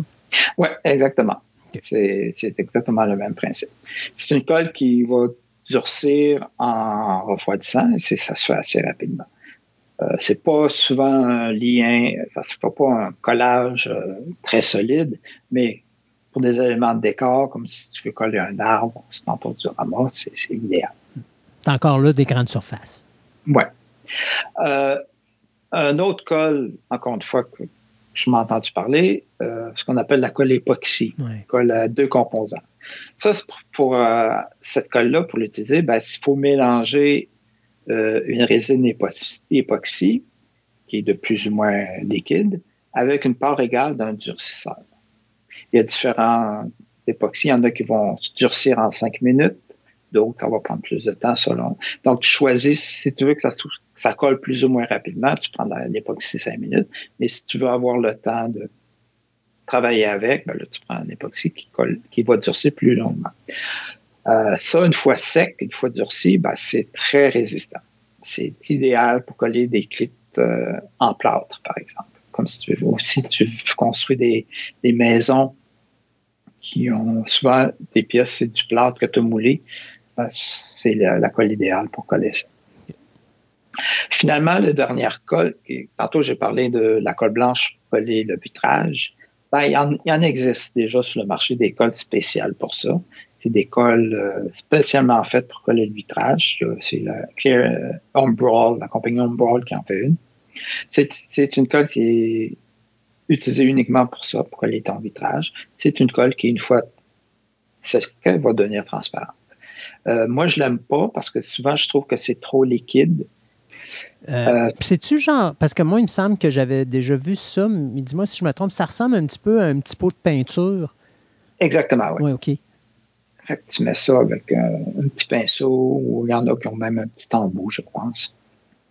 Euh, c'est une colle qui, est blanche, comme c'est comme si c'était la colle blanche diluée. Je ne sais pas si c'est ça exactement. Ça ressemble à ça. Fait que tout ça, c'est pas mal fait le tour avec toutes les colles. Chaque, comme vous avez vu, chaque colle a son utilité. Donc, il faut la choisir euh, selon ce que l'on fait, bien la choisir et l'utiliser de façon correcte. Et un petit conseil que, de sécurité sur lequel j'ai pas assez insisté, je pense, c'est que, comme je l'ai mentionné, certaines cols, ben, ça émet des vapeurs qui peuvent être toxiques. Donc, c'est toujours important de travailler, quand on travaille des cols, de travailler dans un endroit bien aéré. Ou si vous, êtes plus sensible, ben, portez un, respirateur, un masque qui va filtrer les, vapeurs. Moi, je sais pas si c'est une bonne idée de parler de masque après confinement. les gens sont peut-être tannés d'écouter parler de masque, mais effectivement, euh, tu sais, des fois, tu as des cols, c'est vraiment, c'est fort comme odeur. Euh, puis quand, même si tu refermes ton pot à chaque fois, tu travailles quand même avec ça, fait qu'à un moment donné, là, ça peut, tu peux devenir étourdi ou tu peux, tu peux avoir un certain malaise parce que justement, c'est... Oui, c'est des cols, des produits très forts. Euh, puis ça, ça s'infiltre partout. Moi, des fois, je travaille sous un genre de hotte même si je suis sous la hotte qui envoie euh, l'air à l'extérieur, ça sent partout dans la maison. Oui. il faut faire attention avec ça. Euh, pour l'entreposer, y a-tu une façon quelconque qui est suggérée pour, euh, bon, un, c'est tenir en hauteur pour éviter que les enfants mettent la main là-dessus. Évidemment. Mais il faut-tu éviter comme la chaleur, faut-tu éviter quelque chose en particulier, l'humidité? Oui, oui, bien entendu. J'éviterai la chaleur parce que certaines cols sont inflammables, premièrement. Donc, il faut faire attention à ça. Euh, évidemment, milieu sec, pas trop chaud, euh, pas trop froid non plus, donc un milieu tempéré. Et comme je te dis, ben, à l'abri des enfants et euh, des chiens aussi, parce que si un chien commence à boire votre pot de colle, ben, malheureusement. Ben, n'importe quel animal en réalité. Oui, évidemment. Un chien qui, qui mordit un petit tube de Crazy Glue, il, va avoir la gueule collée. oui, c'est ça. Il risque de plus m'enchouiller ben, ben, grand-chose. Euh, mais ça, idéalement, comme moi, j'aurais dit, comme moi, tu vois, j'ai la chance d'avoir une maison, donc j'ai un sous-sol. Fait que le sous-sol, c'est toujours une température ambiante, que, que ce soit l'été ou l'hiver, qui est modérée. Donc, je pense que c'est un des bons, des bons endroits. Là. Ou encore dans le garage pour ceux qui en ont. Oui. Ça serait un endroit idéal. Hmm. Y a-t-il d'autres choses à rajouter euh, sur les différents types de colle, la façon de le travailler ou d'autres suggestions qu'on peut apporter au monde? Hmm, non, je pense que ben, c'est de faire chacun vos essais. C'est sûr que si c'est la première fois que vous utilisez une colle, essayez-le sur quelque chose d'autre avant votre beau modèle qui vous a coûté 500 pièces. Euh, c'est de faire des tentatives, de voir comment la colle se travaille, c'est ça le modélisme, c'est de faire des essais, faire des erreurs, on apprend nos erreurs, mais il faut faire en sorte que nos erreurs nous coûtent, le moins cher possible. Ben, merci beaucoup, M. Marc. C'est moi qui vous remercie. Très important. Euh, je suis sûr que des gens, quand ils ont commencé la chronique, ont dit ben voyons, c'est de la colle, c'est pas difficile, mais il y a plus de colle qu'on pense. Puis chacun a une utilité spécifique. Donc, euh, euh, c'est bien important de savoir où est-ce qu'on s'en va. Puis, euh, y a-tu, y existe-tu des, des, des, sites ou encore y a-tu des livres où est-ce que si les gens veulent avoir plus d'informations, ils peuvent aller chercher cette information-là quelconque? comme tu dis, tout le monde pense que l'école, c'est simple. Fait que non, il n'y a pas vraiment de colle, de livre sur ce de, c'est apprends par toi-même, malheureusement. Euh, c'est sûr qu'il y a peut-être quelques petits conseils que tu peux trouver sur Internet ou YouTube, euh, mais euh, j'ai jamais vu de, de site ou de. Peut-être en allant sur peut-être les sites des fabricants, ça, j'ai jamais essayé, mais peut-être que tu pourrais trouver des, des trucs, comment utiliser tel ou tel produit.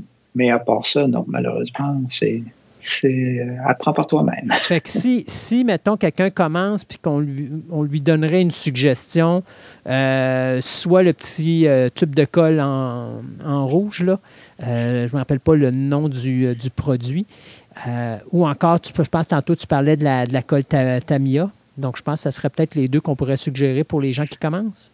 Ben, souvent, pour un jeune qui débute, c'est la colle en tube.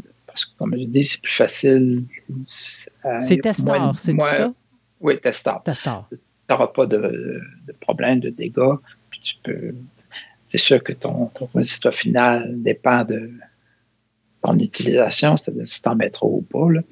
Euh, mais la colle en tube, c'est la première colle que les jeunes apprennent à utiliser.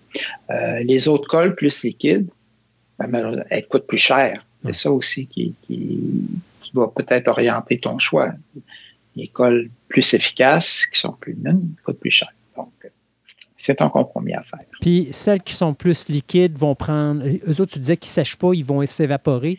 Oui, c'est ça, ils s'évaporent. Donc, tu as plus de chances de passer à travers ton tube que de prendre euh, une colle comme Testor, où est-ce qu'à un moment donné, comme moi, j'ai la mauvaise expérience, tu es rendu à la moitié ou aux deux tiers de ton tube, puis première chose que tu sais, euh, le bouchon ferme plus, tu es capable de visser le bouchon. Puis... tout colle, puis tout, sèche, puis c'est fini. Là. Ouais, ouais. Ben, c'est sûr que c'est l'idéal. Les, cols liquides comme ça. Ou les cols qui ont un aiguille euh, pour euh, la positionner et la distribuer. Ça, c'est des tubes. Mais encore là, ce tube-là, des fois, il se bouche. Donc, il faut utiliser un petit, un petit fil métallique pour ramonner le petit tube. Ou une aiguille. Une aiguille, ouais. Fait que c'est chaque cas a ses avantages et des désavantages, malheureusement. Merci, M. Marc. Ça fait plaisir. Euh, on se dit à une prochaine chronique euh, modélisme très bientôt à un Fantastica près de chez vous. C'est ça. Bye bye, à la prochaine. Bye.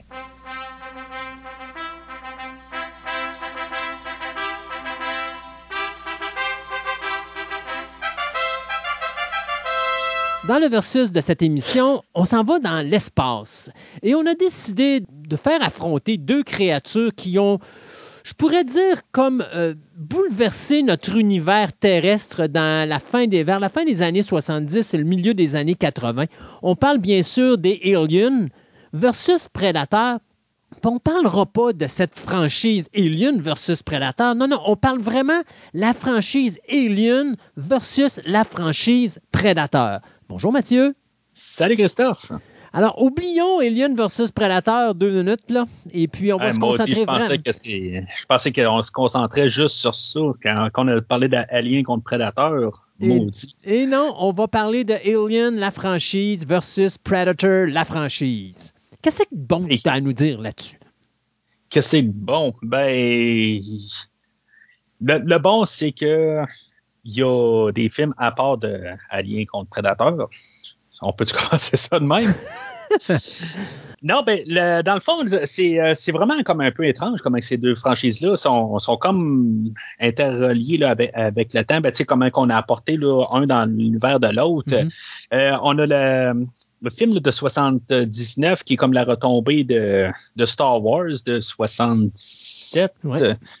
Euh, puis que, tu sais, dans le fond, on, envoyait tout dans l'espace. Euh, puis euh, la franchise Alien, elle, elle va évoluer au cours du temps parce que, tu sais, c'est pas on n'envoie pas un nouveau euh, alien ou alien à, chaque deux ans. Tu sais, ça prend plusieurs années.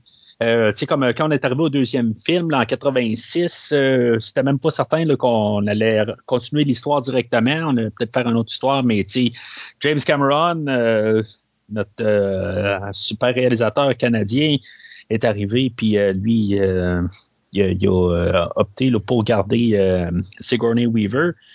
Euh, mais tu sais, on a refait le film de 79, mais on a juste mis l'élément qui était populaire à l'époque, ramener l'élément des gros bras de, des films d'Arnold Schwarzenegger, de Sylvester Stallone, de Chuck Norris, les affaires de même qu'on avait au milieu des années 80. Euh, ben c'est ça, on a mis ça dans l'univers d'Aliens. On a enlevé pas mal l'horreur, mais tu sais, on a comme réinventé le, film d'Alien 79 au goût du jour. Euh, Puis là, c'est là qu'est arrivé euh, Predator, justement, mettant en vedette euh, Arnold Schwarzenegger. C'est que lui, c'était un peu l'inverse, dans le fond, dans sa carrière, où ce qu'on était plus dans le genre action, film de gros bras, comme je viens de nommer.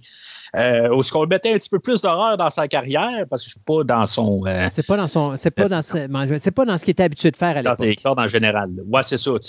Mais c'est toujours un peu de la science-fiction. C'est comme la science-fiction horreur. Mm-hmm. Euh, puis ça, va être en 1990 qu'on va avoir Predator 2, qu'on va avoir un clin d'œil, un peu comme qu'on a dans aussi dans l'autre franchise de Freddy contre Jason, où qu'on a un clin d'œil de, de, Freddy qui apparaît dans un film de Jason. Euh, ben on va avoir le, un squelette d'un xénomorphe qui va apparaître à la fin de Predator 2, qui va donner naissance à pas mal l'idée. Je, pense que peut-être aussi qu'il y en avait là, dans des comics dans ce temps-là aussi. C'est peut-être quelque chose qu'il faudrait vérifier. Euh, mais ça va donner comme naissance pas mal à l'idée cinématographique de pouvoir avoir le prédateur contre l'alien. Puis en même temps, ben, les deux tombent dans la même maison de production. C'est pour ça que ça facilite beaucoup là, de pouvoir avoir des clins d'œil euh, de, chacune des franchises. On a 92, on a la suite de Aliens qui est Alien 3. Puis, euh, tu sais, ça va prendre juste 20 ans avant de revoir un nouveau film de Predator qui va être en 2010. Euh, on a passé par les Alien versus Predator euh, au travers de ça. Ce qui est quand même assez drôle de Alien, euh, ben, pour le Predator, je pense que on pourrait dire n'importe quoi de des deux films de Alien contre Predator. Je pense que ça leur donnait un souffle de remettre le Predator sur la, sur la carte. Puis c'est là où on a eu le, le, film, le troisième film de Predator euh, de, 2010, puis on a eu une suite en. Fait pas une suite, mais une autre euh, version du Predator en 2018, puis on va en avoir un autre là, en 2022. Euh, puis la, franchise Alien, ben, elle est allée là, du côté le prequel avec le film de Prometheus et de Covenant en 2017. Fait que ça, ça c'est la globalité là, si tu me euh, permets, euh, parce que tantôt on parlait du comic book, euh, le clin d'œil dans Predator 2, euh, du, justement du, du, crâne du xénomorphe qu'on voyait sur le mur du vaisseau était tiré, lui, directement de la bande dessinée de Dark Horse Comics, ah. parce que Dark Horse Comics avait déjà commencé à faire, euh, comme mixer les deux franchises de Alien et Predator avec un Alien versus Predator. Ça avait commencé, je pense c'était, euh, mon Dieu, en tout cas, c'était en, en, 80, en 89, là, je ne me rappelle plus exactement le mois, mais ça, il avait commencé en 89 à faire des comic books. Puis ça a quand même duré longtemps, parce qu'il faut dire que Dark Horse a eu la franchise de Predator et d'Alien de 89 jusqu'en 2020. Lorsque Disney a acheté la 20th Century Fox, ben là, Disney a ramassé la licence de Alien et de Predator. Puis comme d'habitude, quand euh, Disney ramasse des licences, ben, il les redonne euh, à la compagnie de comics euh, qui lui appartient, qui est bien sûr Marvel, Marvel Comics. Donc là, ben, on sait que du côté de Alien, on a repris ça au niveau des comics du côté de Marvel. Mais du côté de de prédateurs, ben ça, malheureusement, à cause que là, on travaille euh, du côté des, créateurs des prédateurs à reprendre les droits euh, littéraires et tout ça, bien tant et aussi longtemps que les droits ne seront pas réglés à savoir à qui qui appartient. Est-ce que ça appartient à leur créateur ou est-ce que ça appartient encore à 20th Century Fox? Euh, il n'y a pas rien de prédateur qui va se faire autre que le film qui s'en vient, qui, qui va s'intituler Prey, je crois. Si on regarde toutes les deux franchises en tant que telles, euh, je dirais que la, franchise Alien a le, tendance à essayer de ne pas refaire le même film. Euh, tu sais, mettons qu'on regarde les, les, quatre films principaux là, avec le personnage là, de Ellen Ripley. tu sais, on a le film d'horreur, claustrophobe dans le premier film. Après ça, on a un film totalement différent avec le le, film des Aliens de 86. Alien 3 va se rapporter un peu au premier film, mais un petit peu euh, plus de personnages. On en revient un peu à la base, mais qui est quand même assez pas mal différent de, du film de 79. Puis euh, le film de 97, Alien Resurrection, va être comme peut-être un croisé entre euh, le film de, de 86 et en tout cas, je, moi, je vois ça comme vraiment, là, on essaie quelque chose quand même de, de, différencier chaque film au lieu d'essayer d'en refaire chaque film. Mm-hmm. Film de Prédateur va. Euh, oui, c'est un film qui est dans le jungle, puis après ça, le deuxième, il est, euh, il est à Los Angeles, carrément en ville. Euh, c'est un deuxième, puis on en met plus. C'est toujours ça la, règle du deuxième film. mais on a changé Arnold pour Danny Glover qui n'est pas le même calibre. Non, qui n'est pas le même calibre, mais tu sais, je trouve que c'est quand même un film qui est quand même correct quand même, que je trouve qu'il élabore un petit peu plus sur le, sur le personnage du prédateur. Euh, je rien vraiment contre le, deuxième film, même s'il n'est pas très très aimé, est-ce que tu saches? Euh, mais tu sais, déjà au troisième film, Predators de 2010, on en revient pas mal au premier film. C'est un remake virtuellement du premier film. Euh, puis euh, The Predator, ben, c'est une genre de.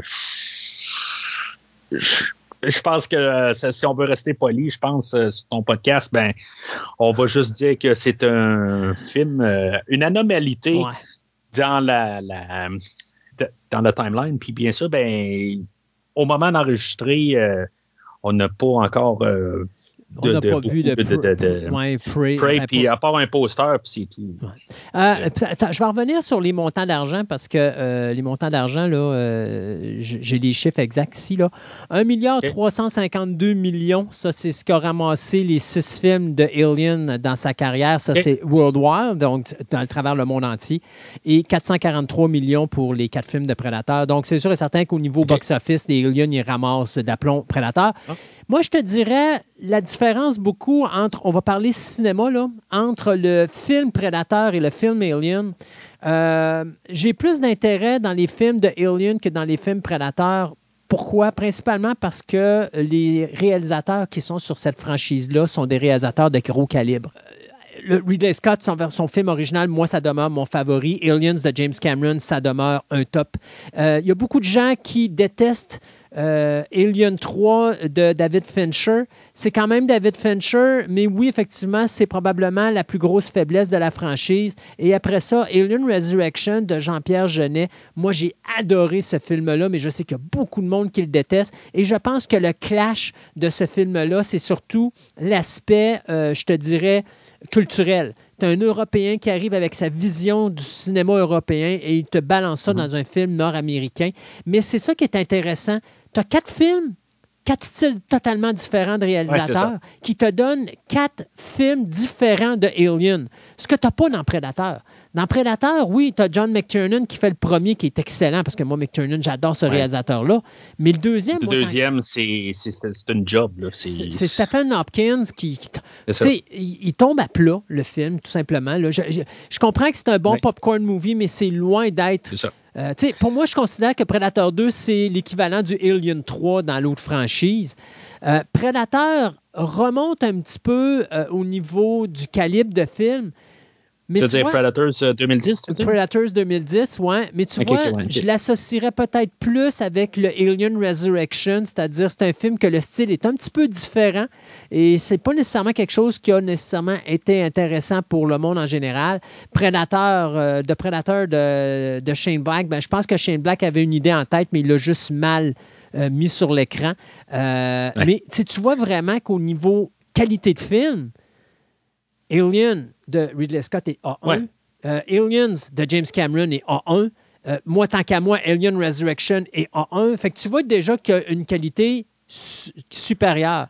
Et après ça, tu arrives avec les prequels qui sont de euh, Ridley Scott, où son Prometheus, tant qu'à moi, même s'il y a beaucoup de gens, moi, la, déception de Prometheus, c'est de dire que c'est un prequel, de nous faire croire qu'on est sur la même planète depuis le début, puis que finalement, tu te rends compte que c'est même pas la même planète que dans le film original, alors que tu fais en sorte que le vaisseau tombe exactement sur la même position que le film original qu'on a vu en 79. Euh, tu tu fais attention à bien des détails pour nous montrer que ça va amener le Alien, puis finalement, à la fin, on, comme on te fait dire que c'était pas la même planète, puis c'est comme, ben oui, mais pourquoi avoir perdu notre temps à faire ça si c'était pas le cas?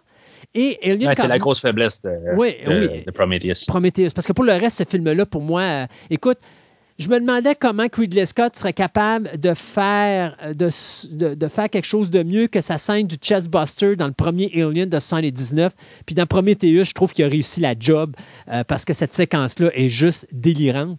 Mais la, dernière, la dernière scène, tu veux dire? non, la séquence du chestbuster, c'est la séquence quand justement le facehugger va sortir du ventre de, de King dans le premier film et que dans le Prometheus, dans Prometheus, c'est la fille, non, c'est la fille qui s'opère elle-même sur la table d'opération. Ah, oui, oui, oui, oui, qui, qui, est totalement délirante comme séquence. Euh, fait que tu te dis, crime, j'aurais jamais cru qu'il aurait été capable d'aller plus loin et pourtant il le fait. et là, tu arrives avec Alien Covenant qui est totalement l'opposé, qui est pour moi un des pires films de la série, euh, qui est un échec complet, puis je comprends vraiment pas comment que, Ridley Scott nous est arrivé avec cette version-là euh, de film, parce que c'est d'abord un, le Alien est fait en numérique, ça paraît c'est moins intéressant que d'avoir utilisé comme James Cameron a fait avec des, costumes ou que ça a été fait dans le premier Alien également ou dans Alien 3. Euh, je m'ennuie de. Et euh, Ridley Scott pour Prometheus, c'est dans le fond c'est plus une continuité de Prometheus. Euh, le, focus n'est plus sur euh, l'alien.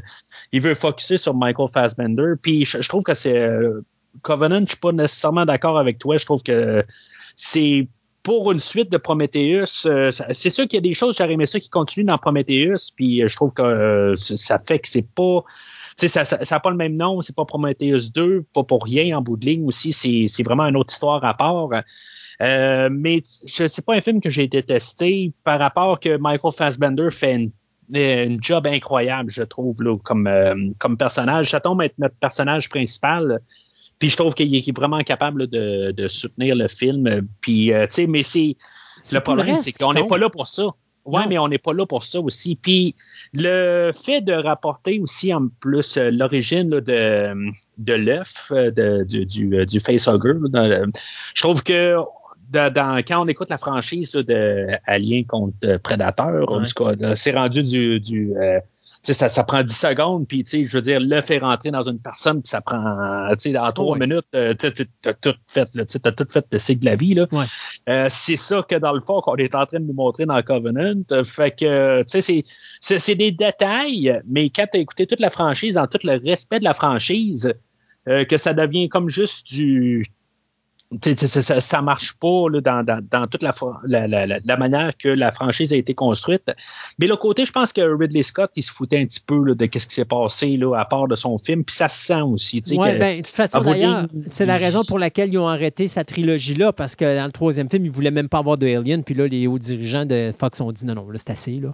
Parce que, tu sais, moi, ce que je trouvais dommage dans Covenant, c'est c'est la façon que Ridley Scott nous a présenté tous les hauts dirigeants de ce vaisseau-là qui, donc qui ont la responsabilité de plein de vies qui sont dans des. Euh, dans des euh, dans des, euh, cocons, des, des, cocons, exactement.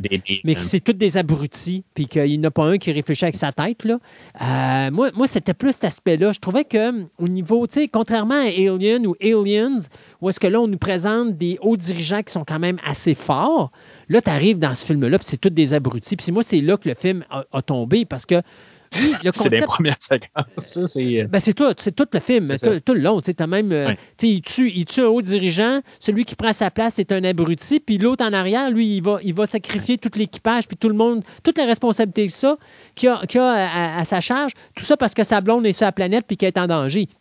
C'est parce que si tu as été mis là, fuck ta blonde. Ouais, c'est parce que t'as les, les compétences. Exactement. Puis c'est, t'es le genre de gars qui va dire, ben fuck ma blonde, c'est plate pour elle, elle avait juste à pas aller là. Tu sais, c'est plate, là, mais c'est ça, je veux dire. Oh, oui, ben c'est ça. Ben, moi, je suis toujours pour dire quand même, tu sais, des fois, tu vas faire des choses au, début du film pour que ton film embraye. Hmm. C'est pour pas qu'il commence, mais c'est sûr que, tu sais, oui, il y a des stupidités pendant tout le film, là. mais. C'est ce que je trouve qui est dommage, c'est ça qui se crache comme nous. Mais ceci dit. Euh, ouais, tu vas tu dire que si tu compares ça à son un versus direct avec le film de 2018 de Predator, tu choisirais quel? Ah ben non, mais là, il n'y a, pas, a pas de compétition entre les deux. Hein, les deux. Euh, c'est bon. bon. Mais euh, je te dirais, par exemple, parce qu'on parle d'un versus ici, si on parle franchise, bon, je pense que tous les deux, on va être d'accord pour dire qu'Alien a plus d'intérêt que Predator. Maintenant, en tant que créature, entre Alien et le Prédateur, lequel est le plus costaud? Le plus costaud. Ben, ouais. si tu prends sur un xénomorphe tout seul. Face à un prédateur c'est euh, probablement que le prédateur il va être équipé en masse pour pouvoir euh, passer au travers de, un, xénomorphe. Euh, dans le même principe que Batman est capable de ramasser Superman parce qu'il sait comment et il est équipé pour. Dans, cette optique-là. Euh, c'est sûr que l'alien, sa force du, xénomorphe, c'est qu'il il vient en quantité. en bout de ligne, il réussit à pondre partout, puis il vient en quantité. C'est, euh, je pense, c'est pas, c'est ça aussi le danger du euh, de l'alien, mais l'alien c'est un, parasite. C'est, en bout de ligne, c'est, il est là pour comme il n'y a pas vraiment de mentalité, il pense pas vraiment, c'est lui, il est là pour tuer. Ou, tu sais, ça dépend de la version un peu euh, rendue là. Il est-tu là pour se, se, se multiplier? Tu sais, c'est jamais vraiment clair qu'est-ce qu'il veut faire. Si tu prends un alien puis tu prends un prédateur, puis tu mets les deux dans un vaisseau tout seul. D'après toi, lequel va survivre? Ah, le prédateur. Toi, tu penses que c'est le prédateur? Moi, tu ah vois, je suis pas d'accord. Puis, je te Sur un vaisseau tout seul? Je veux dire, ils seraient les deux juste sur le. Juste tout seul. Sur le. Euh, dans l'espace. Sur le Nostromo, là. Sur le Nostromo, les deux, là. Ouais. Puis. Euh, moi, je suis pas ah d'accord. Je suis pas d'accord. Puis, je, je vais t'expliquer. Pour moi, dans Alien versus Predator, il y a une séquence qui, pour moi, représente ce que je pense de la confrontation Alien versus Predator. C'est cette séquence où, est-ce qu'à un moment donné, tu as le Predator qui voit un Alien qui est euh, sur une tour. Puis là, il s'approche. Puis, à un moment donné, il est sur le bord de tirer sur le Alien. Puis, première chose que tu sais, le Alien l'a embroché par en arrière parce que le alien est tellement intelligent qu'il l'avait, il l'avait fait venir dans un piège. Et, je pense que beaucoup de gens vont dire que le prédateur, parce qu'il est armé, parce qu'il a sa combinaison transparente ou ci ou ça, euh, puis que c'est un chasseur, va avoir plus de facilité à éliminer un alien tout seul. Le problème du alien, c'est que euh, c'est une machine à tuer. Euh, d'ailleurs, Ash le dit bien dans le premier film, c'est la créature la plus parfaite dans l'univers. Elle n'a aucune défaillance. Mais tu envoies trois prédateurs se battre contre combien de milliers de aliens? Mais ça, ça c'est dans Alien versus Predator qu'on voit ça. Oui, mais, mais, là, tu me parles d'Alien contre Predator. Fait que moi, je te réponds sur Alien contre Predator. C'est, Mais moi, je te parle personnellement une confrontation. Ah, puis je, disais, moi, l'imagerie que j'ai pour, pour présenter mon projet, mon, mon, euh, mon résultat final, c'est ça. C'est que le Alien, est tellement intelligent que il va voir arriver le prédateur, il va avoir pensé à tout. C'est une des raisons pour laquelle ils ont de la misère. Quand que, euh, euh, ben, le personnage de Sigourney Weaver se débarrasse du alien à la fin du, euh, du premier film, il faut se rappeler mm-hmm. que ce alien-là est en, est en mode de décomposition. Fait que lui, il est en fin de vie. Alors, mhm. euh, parce que. Ben, c'est ce qu'on suppose, c'est. C'est pas mal ça qui était dit aussi, parce que quand on suit les documentaires de Ridley Scott, il expliquait un petit peu le cycle de vie d'un Alien, qui n'est pas vraiment très long, hein, en passant. Euh, oui, ben, c'est 24 heures. C'est ça, c'est vraiment, vraiment très court. Puis après ça, ben, le Puis c'est ce que j'aime de cette race-là, c'est que le Alien, il n'y a aucune perte. Euh, quand il va mourir, il va prendre son corps, il va l'installer à une place, il va mourir, puis il va se décomposer pour construire comme euh, une partie du repère où est-ce que la reine va pouvoir vivre. tout est pensé avec cette créature-là, tout est utile dans cette créature-là, ce qui n'est pas le cas d'un prédateur où est-ce que le prédateur, moi je considère qu'il représente un petit peu la race humaine. C'est-à-dire que le prédateur, lui, c'est un chasseur, mais euh, il peut être aussi orgueilleux. Et son orgueil, des fois, ça peut écouter sa vie. Il est beaucoup plus avec des émotions, ce que le alien, lui, n'a pas. Le alien, il n'a pas aucune émotion. Lui, sa mission, c'est de tuer, c'est de se nourrir, c'est de se reproduire, puis c'est de se décomposer pour bâtir son environnement. Donc, quand tu as quelqu'un qui a des émotions, ben c'est sûr et certain que tu ne vas pas nécessairement penser clairement. Et donc, tu te dis, bof, c'est un alien, c'est comme si je, je, chasserais pardon, euh, un animal comme un lion ou un tigre. Euh, c'est pas, pas, très intelligent, j'ai juste à le pogner, puis pouf, je vais le tirer, puis c'est réglé. Euh, non, c'est pas si facile que ça. Et en plus, le alien est la pire créature que tu peux pas chasser parce que si tu la blesses, même blesser, cette créature-là peut te tuer. Parce que s'ils sont singiques, paf. Oui, mais, tu sais, il y a plusieurs, tu sais, tu parles de juste un cas où, que, oui, l'alien a été plus intelligent que tel prédateur, mais, tu sais, il y, a un des prédateurs là-dedans qui en tue genre cinq euh, facilement. Là, mais encore là, c'est que c'est crédible? Tu sais, moi, Alien versus Predator, la franchise de deux films, là, pour moi, c'est comme. OK, on a voulu plaire à tout le monde, un peu comme Freddy Jason. Tu sais, qui qui gagne? C'est Jason Voorhees. Mais on est-tu d'accord, toi et moi, que c'est impossible que Jason batte Freddy? Parce que Freddy est dans le rêve alors que Jason est dans la vie ouais, réelle. Ben, ils ont trouvé, c'est, le compromis d'amener Freddy dans le monde réel. Voilà, alors le compromis est là. Mais moi, je parle sur papier.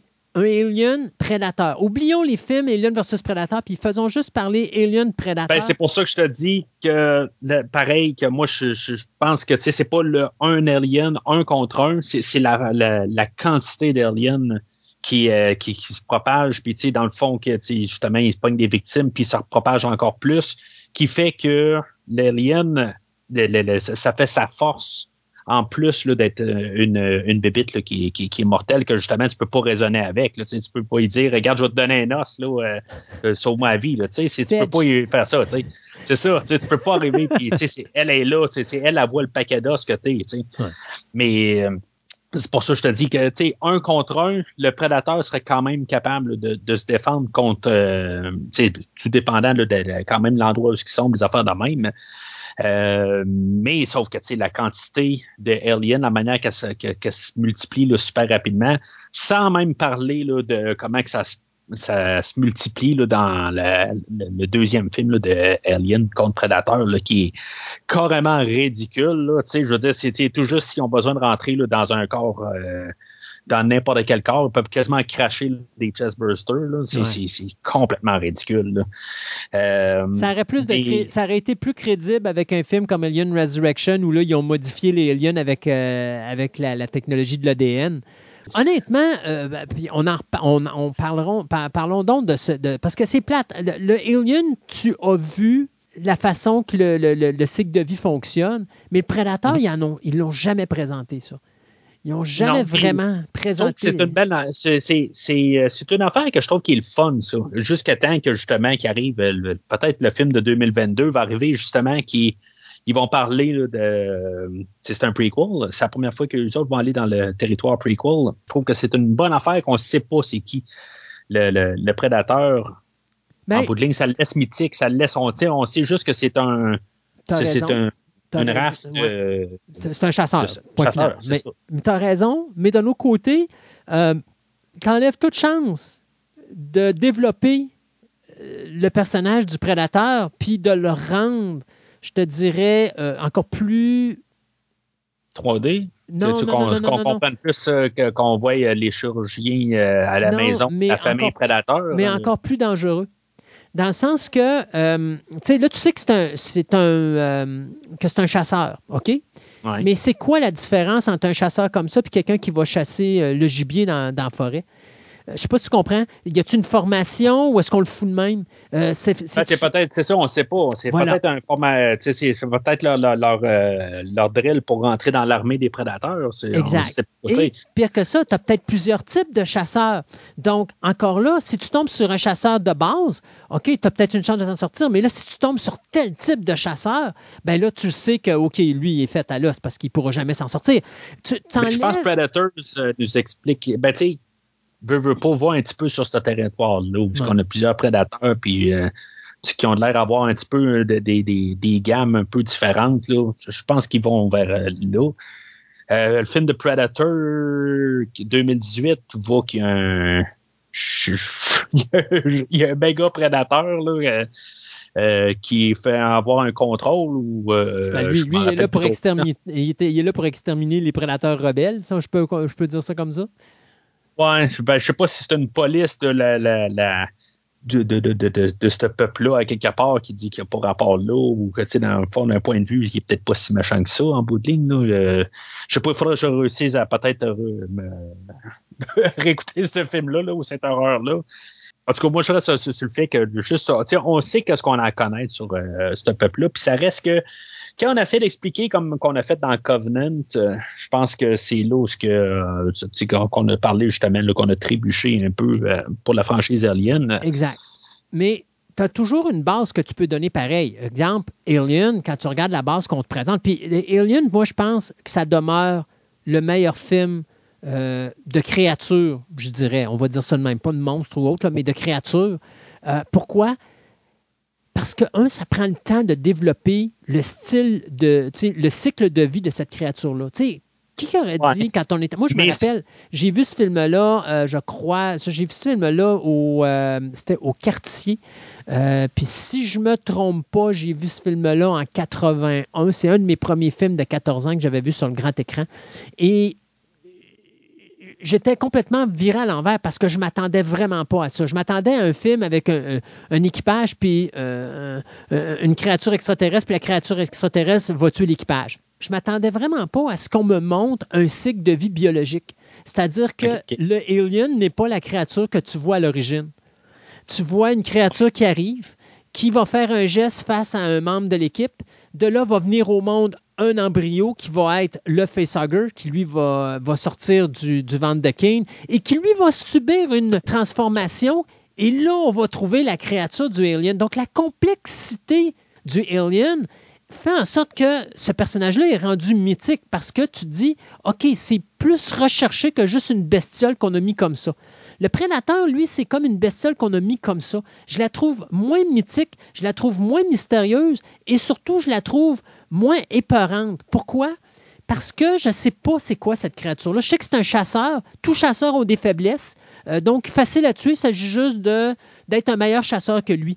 Contrairement au Alien, nous, lui, tu te dis, OK, il y a une évolution biologique, puis là, tu arrives à cette créature-là, et toute cette évolution biologique-là te dit que la raison pourquoi cette créature-là est parfaite, c'est parce que la créature que tu as devant les yeux est un hybride entre l'ADN d'origine de cette race-là et l'être humain qui, euh, qui est confronté à cette créature-là. Donc, Kane, dont on prend l'ADN et qu'on transforme le alien pour qu'il représente une version de, de Kane. D'ailleurs, c'est une des raisons pour laquelle, quand on arrive avec, mettons. Alien 3 soit le chien ou la vache, mais que finalement, tu as un Alien qui est pratiquement pareil. J'étais un petit peu déçu parce que là, on a comme oublié ce que Alien et Aliens nous avaient présenté, c'est-à-dire la tête est peut-être du Alien, mais le corps appartient à la créature avec laquelle il y a, y, a, comme. La, vache est pas mal vite, pas mal pour, euh, pour une vache. Oui, mais pour un chien, par exemple, ça passait quand même. Ouais, c'est. Euh, mais sais, c'est ça. Effectivement, il y a une 3 là-dessus. Ils ont pris beaucoup de liberté. Puis c'est peut-être une des raisons pourquoi c'est peut-être un des films qui est le moins accepté. Alors que quand on vient avec Resurrection, on revient avec l'idéologie de prendre la transformation de l'ADN de Replay puis de dire, OK, là, on va tasser l'ADN du Alien de l'ADN de Replay, mais tout en gardant un aspect de Replay à l'intérieur. Donc, on a encore les mêmes aliens qu'on a, été habitué de voir dans Alien et Aliens mais quand même, tu tu gardes quand même cet aspect que le alien est une créature mythique parce que tu es au courant de comment il évolue puis comment il se transforme. Et on va tout le temps garder cette base-là. On n'a pas besoin d'apprendre sur leur planète comment ils vivaient, c'était quoi leur, euh, leur niveau de société ou leur niveau de classe sociale, choses comme ça. Ça, c'est des choses qu'on nous présente un peu dans Aliens avec les soldats, les gardiens, les ci, les ça. Mais ça, ça n'a pas d'importance. Ce qui est important, c'est le cycle de vie. Dans le prédateur, je pense qu'on serait capable de nous montrer un cycle de vie de base qui nous permettrait d'en connaître juste assez sur le prédateur pour. Tu veux voir une maman prédateur quelque, part? Non, mais ce que je veux dire, c'est d'être capable de comprendre. OK, là, c'est un type de prédateur comme ça. C'est beau, là, le danger auquel je peux être exposé. Mais au minute, quand lui arrive dans le décor, là, on, on, change la game, puis là, ça devient un petit peu plus terrifiant. Je ne sais pas si tu comprends ce que je veux dire. Ouais, ben, c'est. Ouais.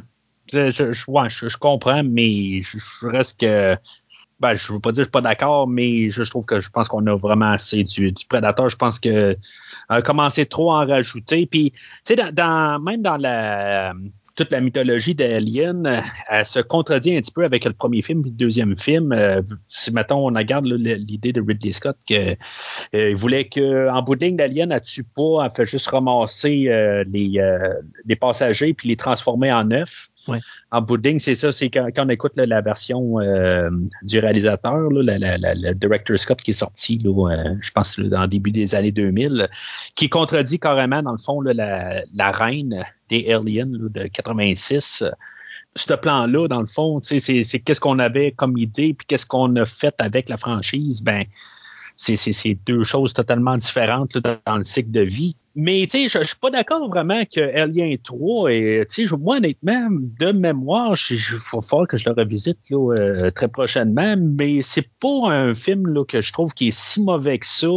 Euh, je, trouve le, le pire qui, euh, qui, qui, fait en quelque part, c'est juste euh, quand t'es trop un fan du deuxième film, ben tu te fais ramasser tous tes personnages que, qui ont survécu le deuxième film. C'est plus ça qui, qui, qui va être un petit peu une insulte.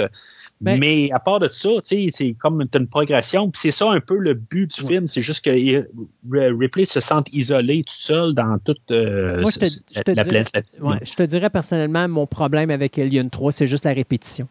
Euh, l'histoire de base et tout ça, tout est là, tout est bien. C'est du David Fincher, c'est super intéressant. Le look, le visuel est intéressant, mais la répétition. Toujours voir le prédateur qui court après le monde, puis là, ça tourne en rond, puis euh, l'espèce de, de, de, steadicam continuel avec le zoom-in, où est-ce que la caméra prend la place du alien.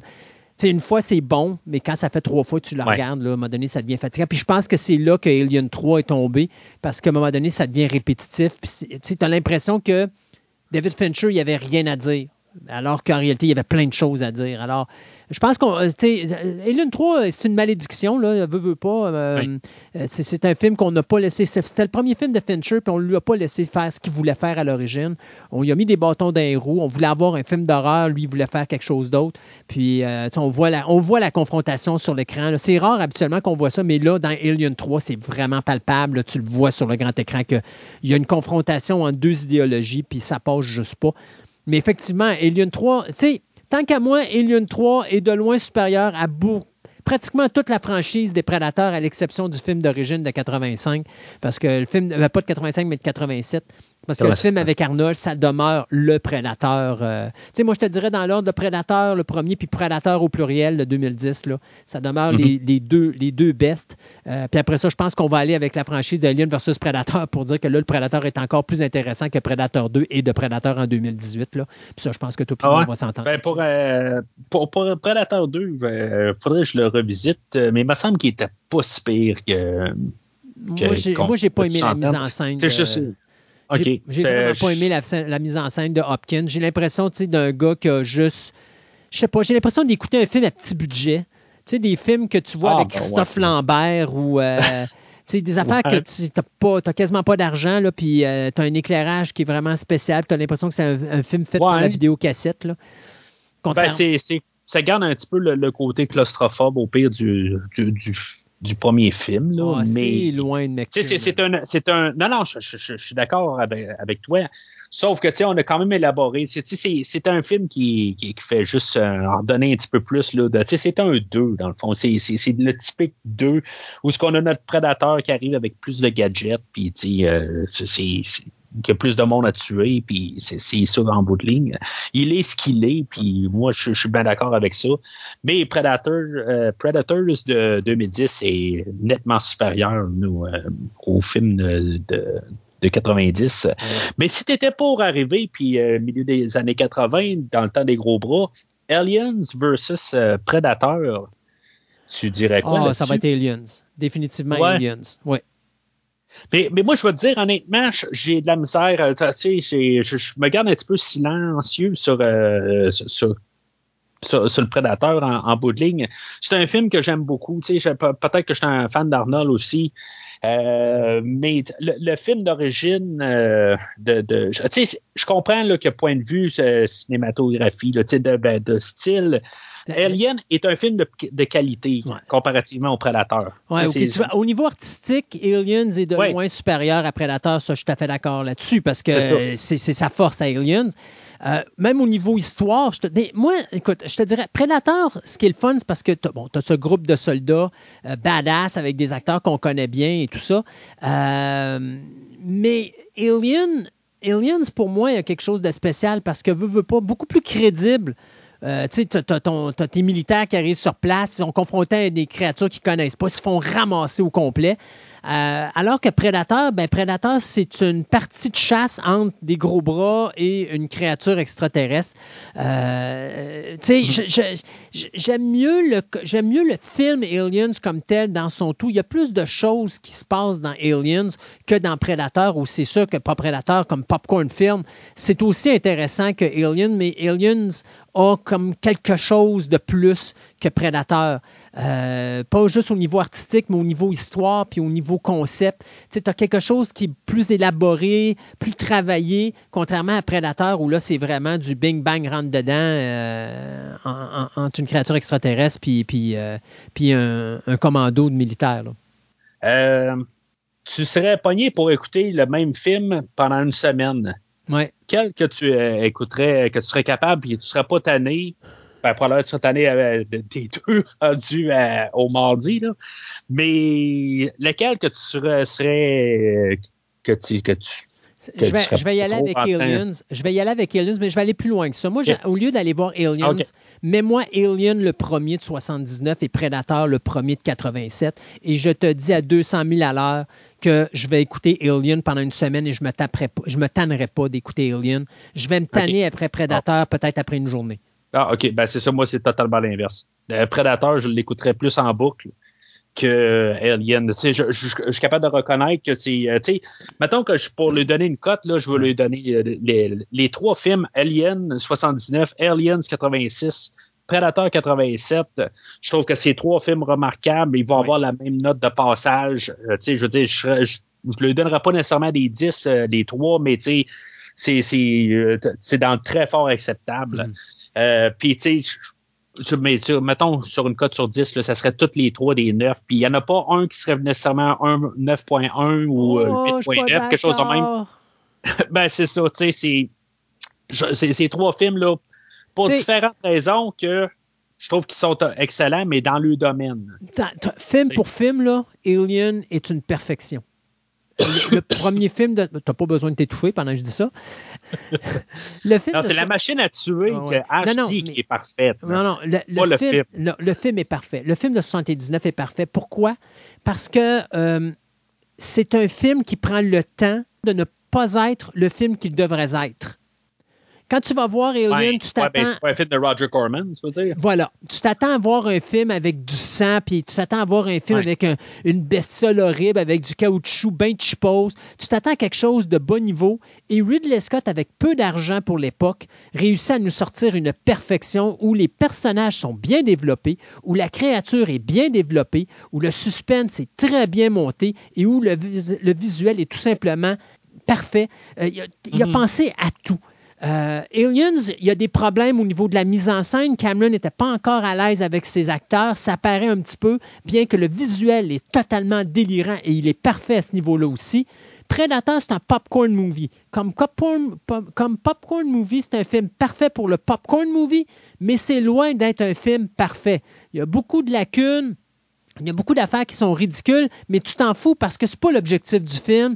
L'objectif du film, c'est juste d'avoir un bon deux heures de, passe-temps où est-ce que tu as du fun pendant deux heures de temps, mais ça t'amènera pas une réflexion, ce que Alien et Aliens vont faire.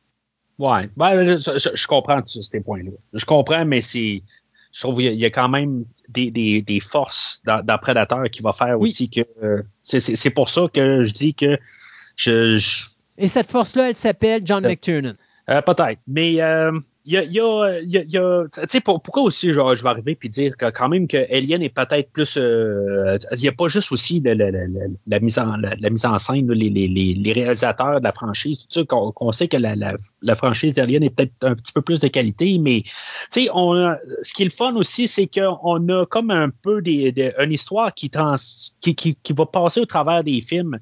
Tandis que Predator, tu écoutes le deuxième, euh, tu n'as pas vu les autres, on s'en fout. Tu écoutes Predators, on s'en fout si tu as vu les autres. Tu sais, il n'y a pas de continuité. Tandis que dans la franchise Alien, ben, tu sais, on a comme un peu un lien entre, euh, dans toute la franchise, ben, tu sais, euh, mis à part la, la, compagnie là, de Wayland Yutani, tu sais, il y a quand même quelque chose de fond qui fait que on, tu sais, c'est relié Tandis que Predator, ben, c'est tout le temps euh, un one-off. On n'a jamais ramené Arnold. Euh, c'est quasiment anthologique. Oui, c'est anthologique. C'est bon d'un côté, mais l'autre côté, c'est comme t'as pas de, de c'est comme le film de 2018, tu l'écoutes, tu peux dire tant mieux, au moins c'est c'est ce film-là, puis on n'en parlera plus jamais. Ouais. C'est ça qui est fun là-dedans. Tu sais, tu, tu, une fois que le film finit, tu te dis c'est fini, c'est tout. Tu n'as pas besoin de, de, de, réécouter le prochain film puis de dire ah, il y avait une idée qui, était, qui a commencé dans ce film-là. Tu sais, non, non, c'est fini. Tu peux l'oublier de ta tête. Là. Alors, si on y va avec la franchise, euh, d'après toi, entre les, la franchise Alien et la franchise Predator, quelle est la meilleure franchise? Ben, j'ai pas le choix par défaut de dire euh, la, franchise Alien. Euh, autant que le, premier film de Predator est définitivement le meilleur de la franchise. Ça, c'est malheureux en bout de ligne. Je trouve que, tu sais, il y a comme, même si je suis capable de parler de Predator 2010, 2010 euh, puis dire que je déteste pas nécessairement le Predator 2, mais tu sais, c'est comme une bonne coche en dessous du premier film. Euh, tandis que c'est ça, tu sais, c'est euh, dans, la franchise Alien, on reste tout le temps dans, quand même là, dans, dans, dans, le fort calibre. Euh, on enlève toujours là-dedans Alien contre Predator puis Alien contre Predator 2. Surtout Alien contre Predator 2. Euh, mais tu sais, juste vite de même, on n'a pas parlé là, de, tu as dit on parlera pas euh, de contre Prédateur. Euh, le premier film, comme Popcorn Movie, pour qu'est-ce que c'est supposé d'être, je le trouve quand même pas si pire que ça. C'est le deuxième là, que je trouve qu'il il, excuse l'expression, il chie vraiment sur les deux franchises. C'est juste du n'importe quoi. Qu il pitch tellement d'idées. il aurait pu avoir des, des quelque chose d'intelligent qui, qui, qui, qui, se produit dans le film, mais ça devient vraiment, ça, devient le film de Roger Corman que, que, je, que je nommais. Ça devient n'importe quoi. C'est comme, c'est vraiment n'importe quoi. Tu essaies de choquer, tu essaies de faire. En tout cas, c'est complètement là, un, un, désastre comme film le, vainqueur de la, franchise là, est facilement la, franchise Alien. Et bien sûr, ben, tu peux pas tout le temps avoir des bons goûts puis des bonnes idées. Alors pour toi, de dire que le Prédateur est meilleur que l'Alien, on sait tous que c'est faux, mais c'est pas grave. On va te laisser avoir ton idée pour pas que tu sois choqué. Et puis, euh, on va en profiter aussi pour se dire à une prochaine confrontation de versus sur deux univers encore aussi passionnants. Écoute, euh, on parle de voitures, on parle de poupées, on parle d'extraterrestres. J'ai bien hâte de voir ce que tu nous réserves pour la prochaine chronique. Ben, si on parlait de comics euh, avec les, euh, les, aliens contre prédateurs, on faut peut-être parler de, du Terminator et de, de Robocop. On ne sait jamais. Ça serait pas une mauvaise idée. OK, quelque chose qui s'en vient dans les prochains mois. Robocop versus Terminator. Vendu, mon cher. Salut Christophe. Bye bye.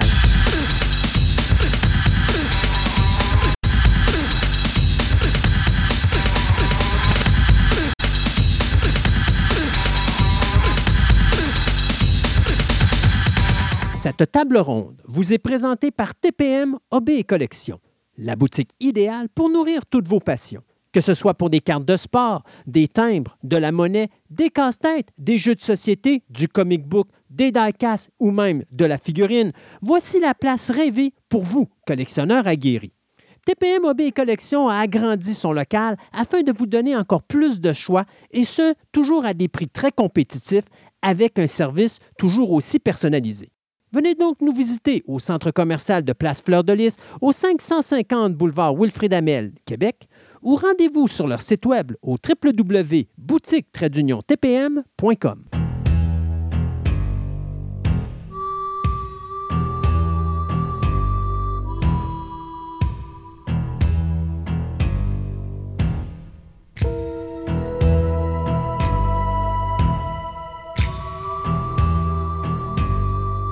Dans les renouvellements et cancellations de séries télé, je suis content de vous annoncer que Netflix vient, de renouveler pour une quatrième saison la série Love, Death and Robots. Si vous n'avez pas vu cette série d'animation-là, eh, dépêchez-vous d'aller sur Netflix, allez voir ça, ça vaut vraiment la peine. Netflix, cependant, a cancellé sa série euh, de vampires adolescents First Kill après une saison, malgré le fait que ça avait des bonnes codes d'écoute et des bonnes critiques. Du côté de Apple TV ⁇ on vient de renouveler la série Physical pour une troisième saison, alors que Stars vient également de renouveler pour une troisième saison sa série Powerbook 3 Raising Canaan. Euh, du côté de CW, eh bien, euh, le Flash, comme j'annonçais en début d'émission, c'est officiel. La série va euh, se terminer au début de 2023 avec 13 épisodes. On sait que l'acteur du Flash avait signé pour 15 épisodes. Donc, il y a un deux épisodes qui est là, qui est caché dans son contrat, qu'on ne sait pas c'est quoi. Est-ce que ça va avoir un rapport avec le film de Flash? Ça, on va le savoir seulement plus tard. Euh, Fargo est renouvelé également pour une saison numéro 5. Du côté de Paramount euh, Pictures, on vient d'annoncer euh, la date du troisième film de Sonic, c'est-à-dire que le film sortira en salle le 20 décembre 2024. Restera à voir si Jim Carrey sera de retour, lui qui a annoncé qu'il était en semi-retraite. Universal Pictures annonce une sortie pour le 8 mars 2024 pour le quatrième film de la série de Kung Fu Panda. Du côté de Stars, eh bien, c'est confirmé le prequel à la série Outlanders. Euh, on vient de lui donner un titre. Ça va s'appeler Outlanders Blood of My Blood. Sony Pictures vient d'annoncer que Garfield, le film dont la voix sera faite par Chris Pratt, parce que c'est un film d'animation, sortira en salle le 16 février 2024.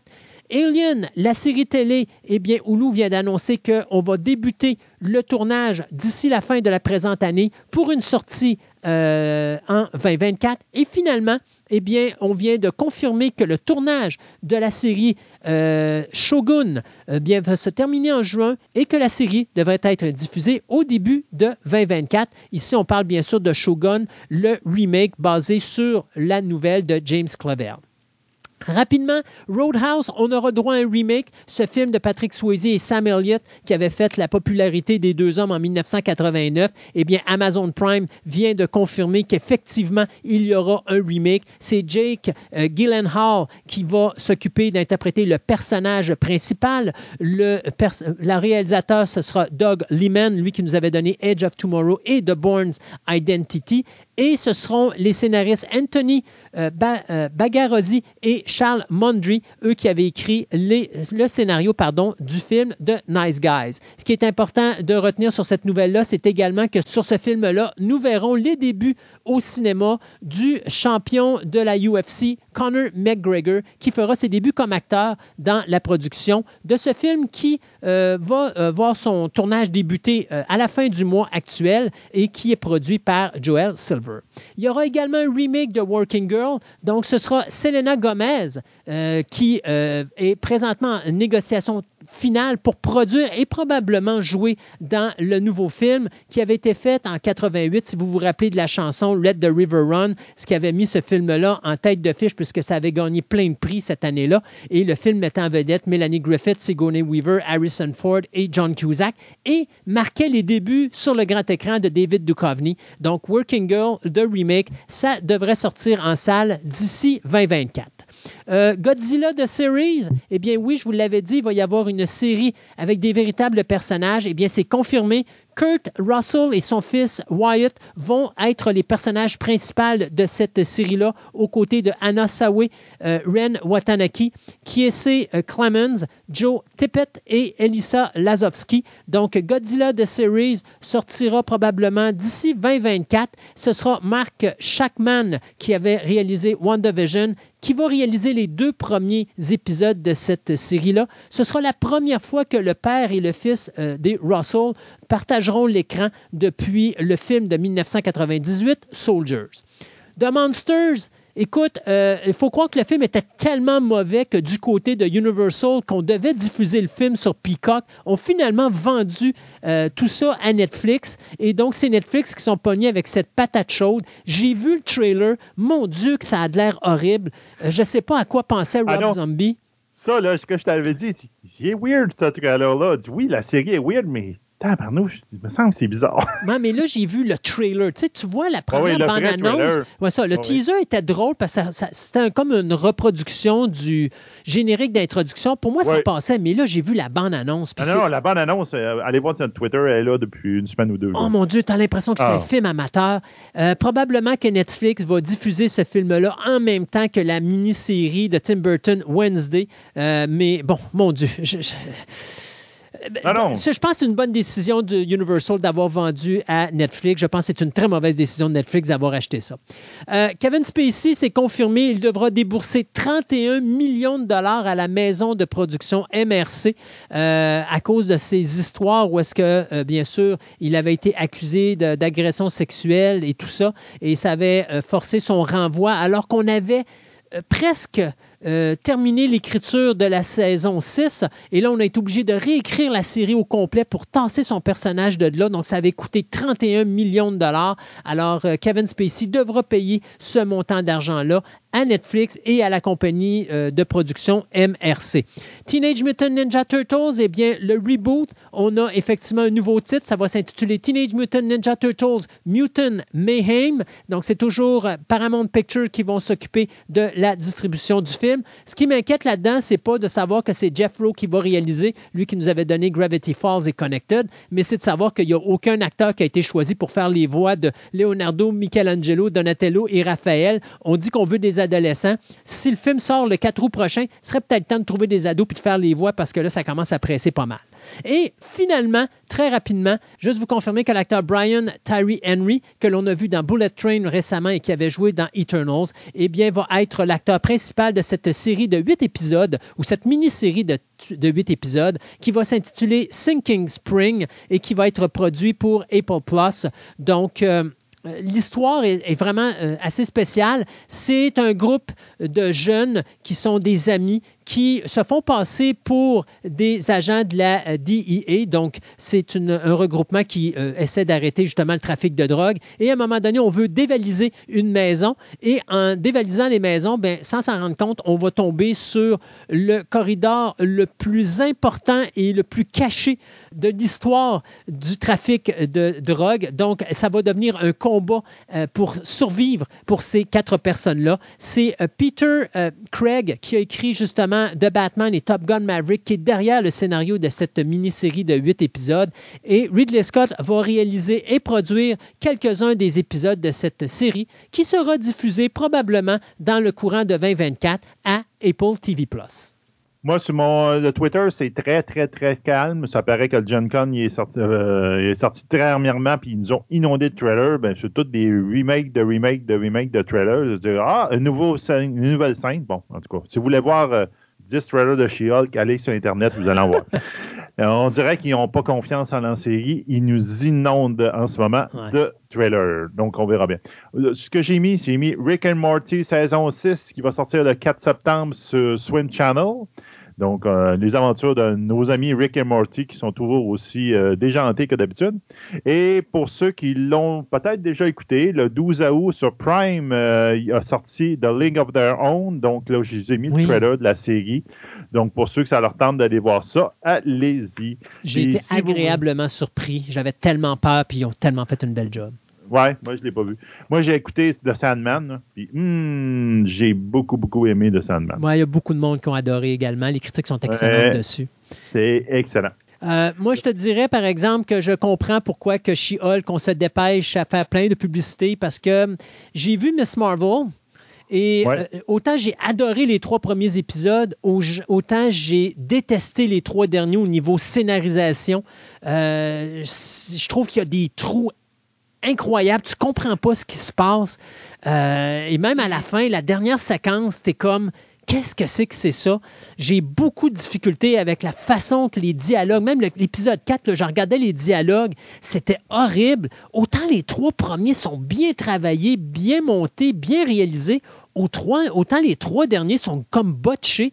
Et j'ai un petit peu peur parce que je suis resté avec un arrière-goût sur Moon Knight. Là, je reste avec un arrière-goût sur Miss Marvel. Là, je commence à croire que peut-être qu'on essaye d'aller trop vite du côté de, de, Marvel, du MCU, puis on en fait peut-être un peu trop. Il faudrait peut-être ralentir la cadence puis améliorer les produits. Là. Je te dirais que ça paraît autant Star Wars, autant euh, Marvel à Disney Plus en ce moment. Il y en met trop de séries. Ils veulent trop comme faut driver, il faut justifier le poste et le monde des inscriptions avec ça ils prennent pas le temps. Ils font des. Moi, j'ai aimé Miss Marvel. Je suis d'accord que les. Euh, surtout le dernier, là, qu'il ressemble quasiment à un Spy Kid ou je sais pas trop quoi, là, avec le tirer les badges de tennis, puis de la même. Euh, effectivement, il y a une faiblesse. Euh, comme je dis, Obi-Wan, je ne l'ai pas aimé. Andor, je m'attends absolument à rien de ça. Puis j'ai tellement peur pour des Mandalorians, que quand le Mandalorian était tout seul, il arrivait à faire quelque chose d'intéressant, puis c'était le fun. Puis là, c'est comme comment ils ont fait pour ça, Boba Fett, puis les? Tu dis, checkez vos affaires avant de les sortir, puis avant de les, je tourner. je pense qu'on va aller trop vite. Le produit, ah. le produit final n'est pas à la hauteur et ça m'inquiète encore deux fois plus de voir un Daredevil à 18 épisodes. Je pense qu'on devrait peut-être réduire, quitte à augmenter le nombre d'épisodes pour compenser pour les séries qu'on arrêterait de faire. Mais je pense qu'au lieu peut-être de faire des six épisodes, on devrait peut-être en faire des huit ou des neuf. Euh, mais... Moi, je retournerais au, mode euh, british, là, 13 épisodes, 12-13 épisodes, ça fait une belle longueur. Ou 10. 10, moi, je trouve que c'est correct. 10, c'est pas pire. En 10 et 13, je te dirais que c'est bon. Mais là, tu fais une série à 6, tabarnouche, il faut que tu roche pour faire ça. Puis là, on dirait qu'ils prennent pas leur temps, puis même 6 épisodes, ils prennent ça à la légère, puis ils disent Ah, c'est une mini-série, euh, on a le temps de tourner. Puis là, c'est ça, ça donne des Obi-Wan Kenobi ou encore des euh, Miss Marvel vers la fin. Là, tu fais Comment ça se fait que tu as laissé passer ça? C'est, ça va. Puis pourquoi? Puis moi, c'est ça qui me déçoit parce que Miss Marvel aurait été aurait pu être beaucoup mieux. Euh, mais tu sais, je regarde juste la séquence finale, justement, où tu as l'impression que c'est un Spy Kids. C'est parce que tu te ah demandes à quoi qu'elle sert, Miss Marvel. Euh, tu sais, je veux dire, euh, c'est ça. Puis tu as l'impression que c'est une petite ado qui, a des pouvoirs, mais à la fin, euh, elle explose. Mais à un moment donné, tu dis, crime, elle aurait pu exploser avant ça. tu sais, il y, a beaucoup d'affaires qui sont, qui sont pas claires. Pourquoi que le gars, dans le dernier épisode, se ramasse avec des super pouvoirs? Il l'explique pas. faut que tu, te dises, bon, OK, c'est probablement à cause que sa mère s'est sacrifiée, puis en mourant, elle a comme transféré l'énergie dans le corps de son fils. Mais pourquoi elle pouvait faire ça? Pourquoi qu'elle pouvait pas elle-même ouvrir la... Tu sais, il y, a trop de questions qui sont, pas, qui sont sans réponse. ça aboutit pas. Ça, tu, sens qu'à un moment donné, ils ont perdu le contrôle du sujet. Et je trouve ça dommage parce que le début des trois premiers épisodes étaient juste époustouflants. Surtout la mise en scène était vraiment originale. Euh, J'ai pas compris comment on a pu tomber aussi bas. Non, puis c'est ça. Puis le dernier épisode, tu vois dans justement tout le Spy Kid, tu, coupes là-dessus. C'est comme tu en coupes au bout, au bout, tu peux sauver facilement un demi-épisode. Puis ça, tu es capable d'étoffer tout le reste. Là, puis ça aurait aidé. Hmm. Mais je sais pas, on dirait qu'il y avait des buts, puis euh, il a dit Ah non, non, moi, moi, je veux faire cet épisode-là de même. Hmm. C'est comme OK, c'est comme fallait. Ah, je trouve ça, je trouve ça dommage. Comme tu dis, Obi-Wan, moi j'ai pas aimé, là, mais bon, il y, en a qui ont aimé. Là. Mais euh, moi, je trouve que ça a été botché, dit, euh, rushé, puis ça n'a aucun bon sens. Là, c'est ainsi que se finit l'émission 135. Et puis, moi et Sébastien, on vous dit à la prochaine édition de Fantastica.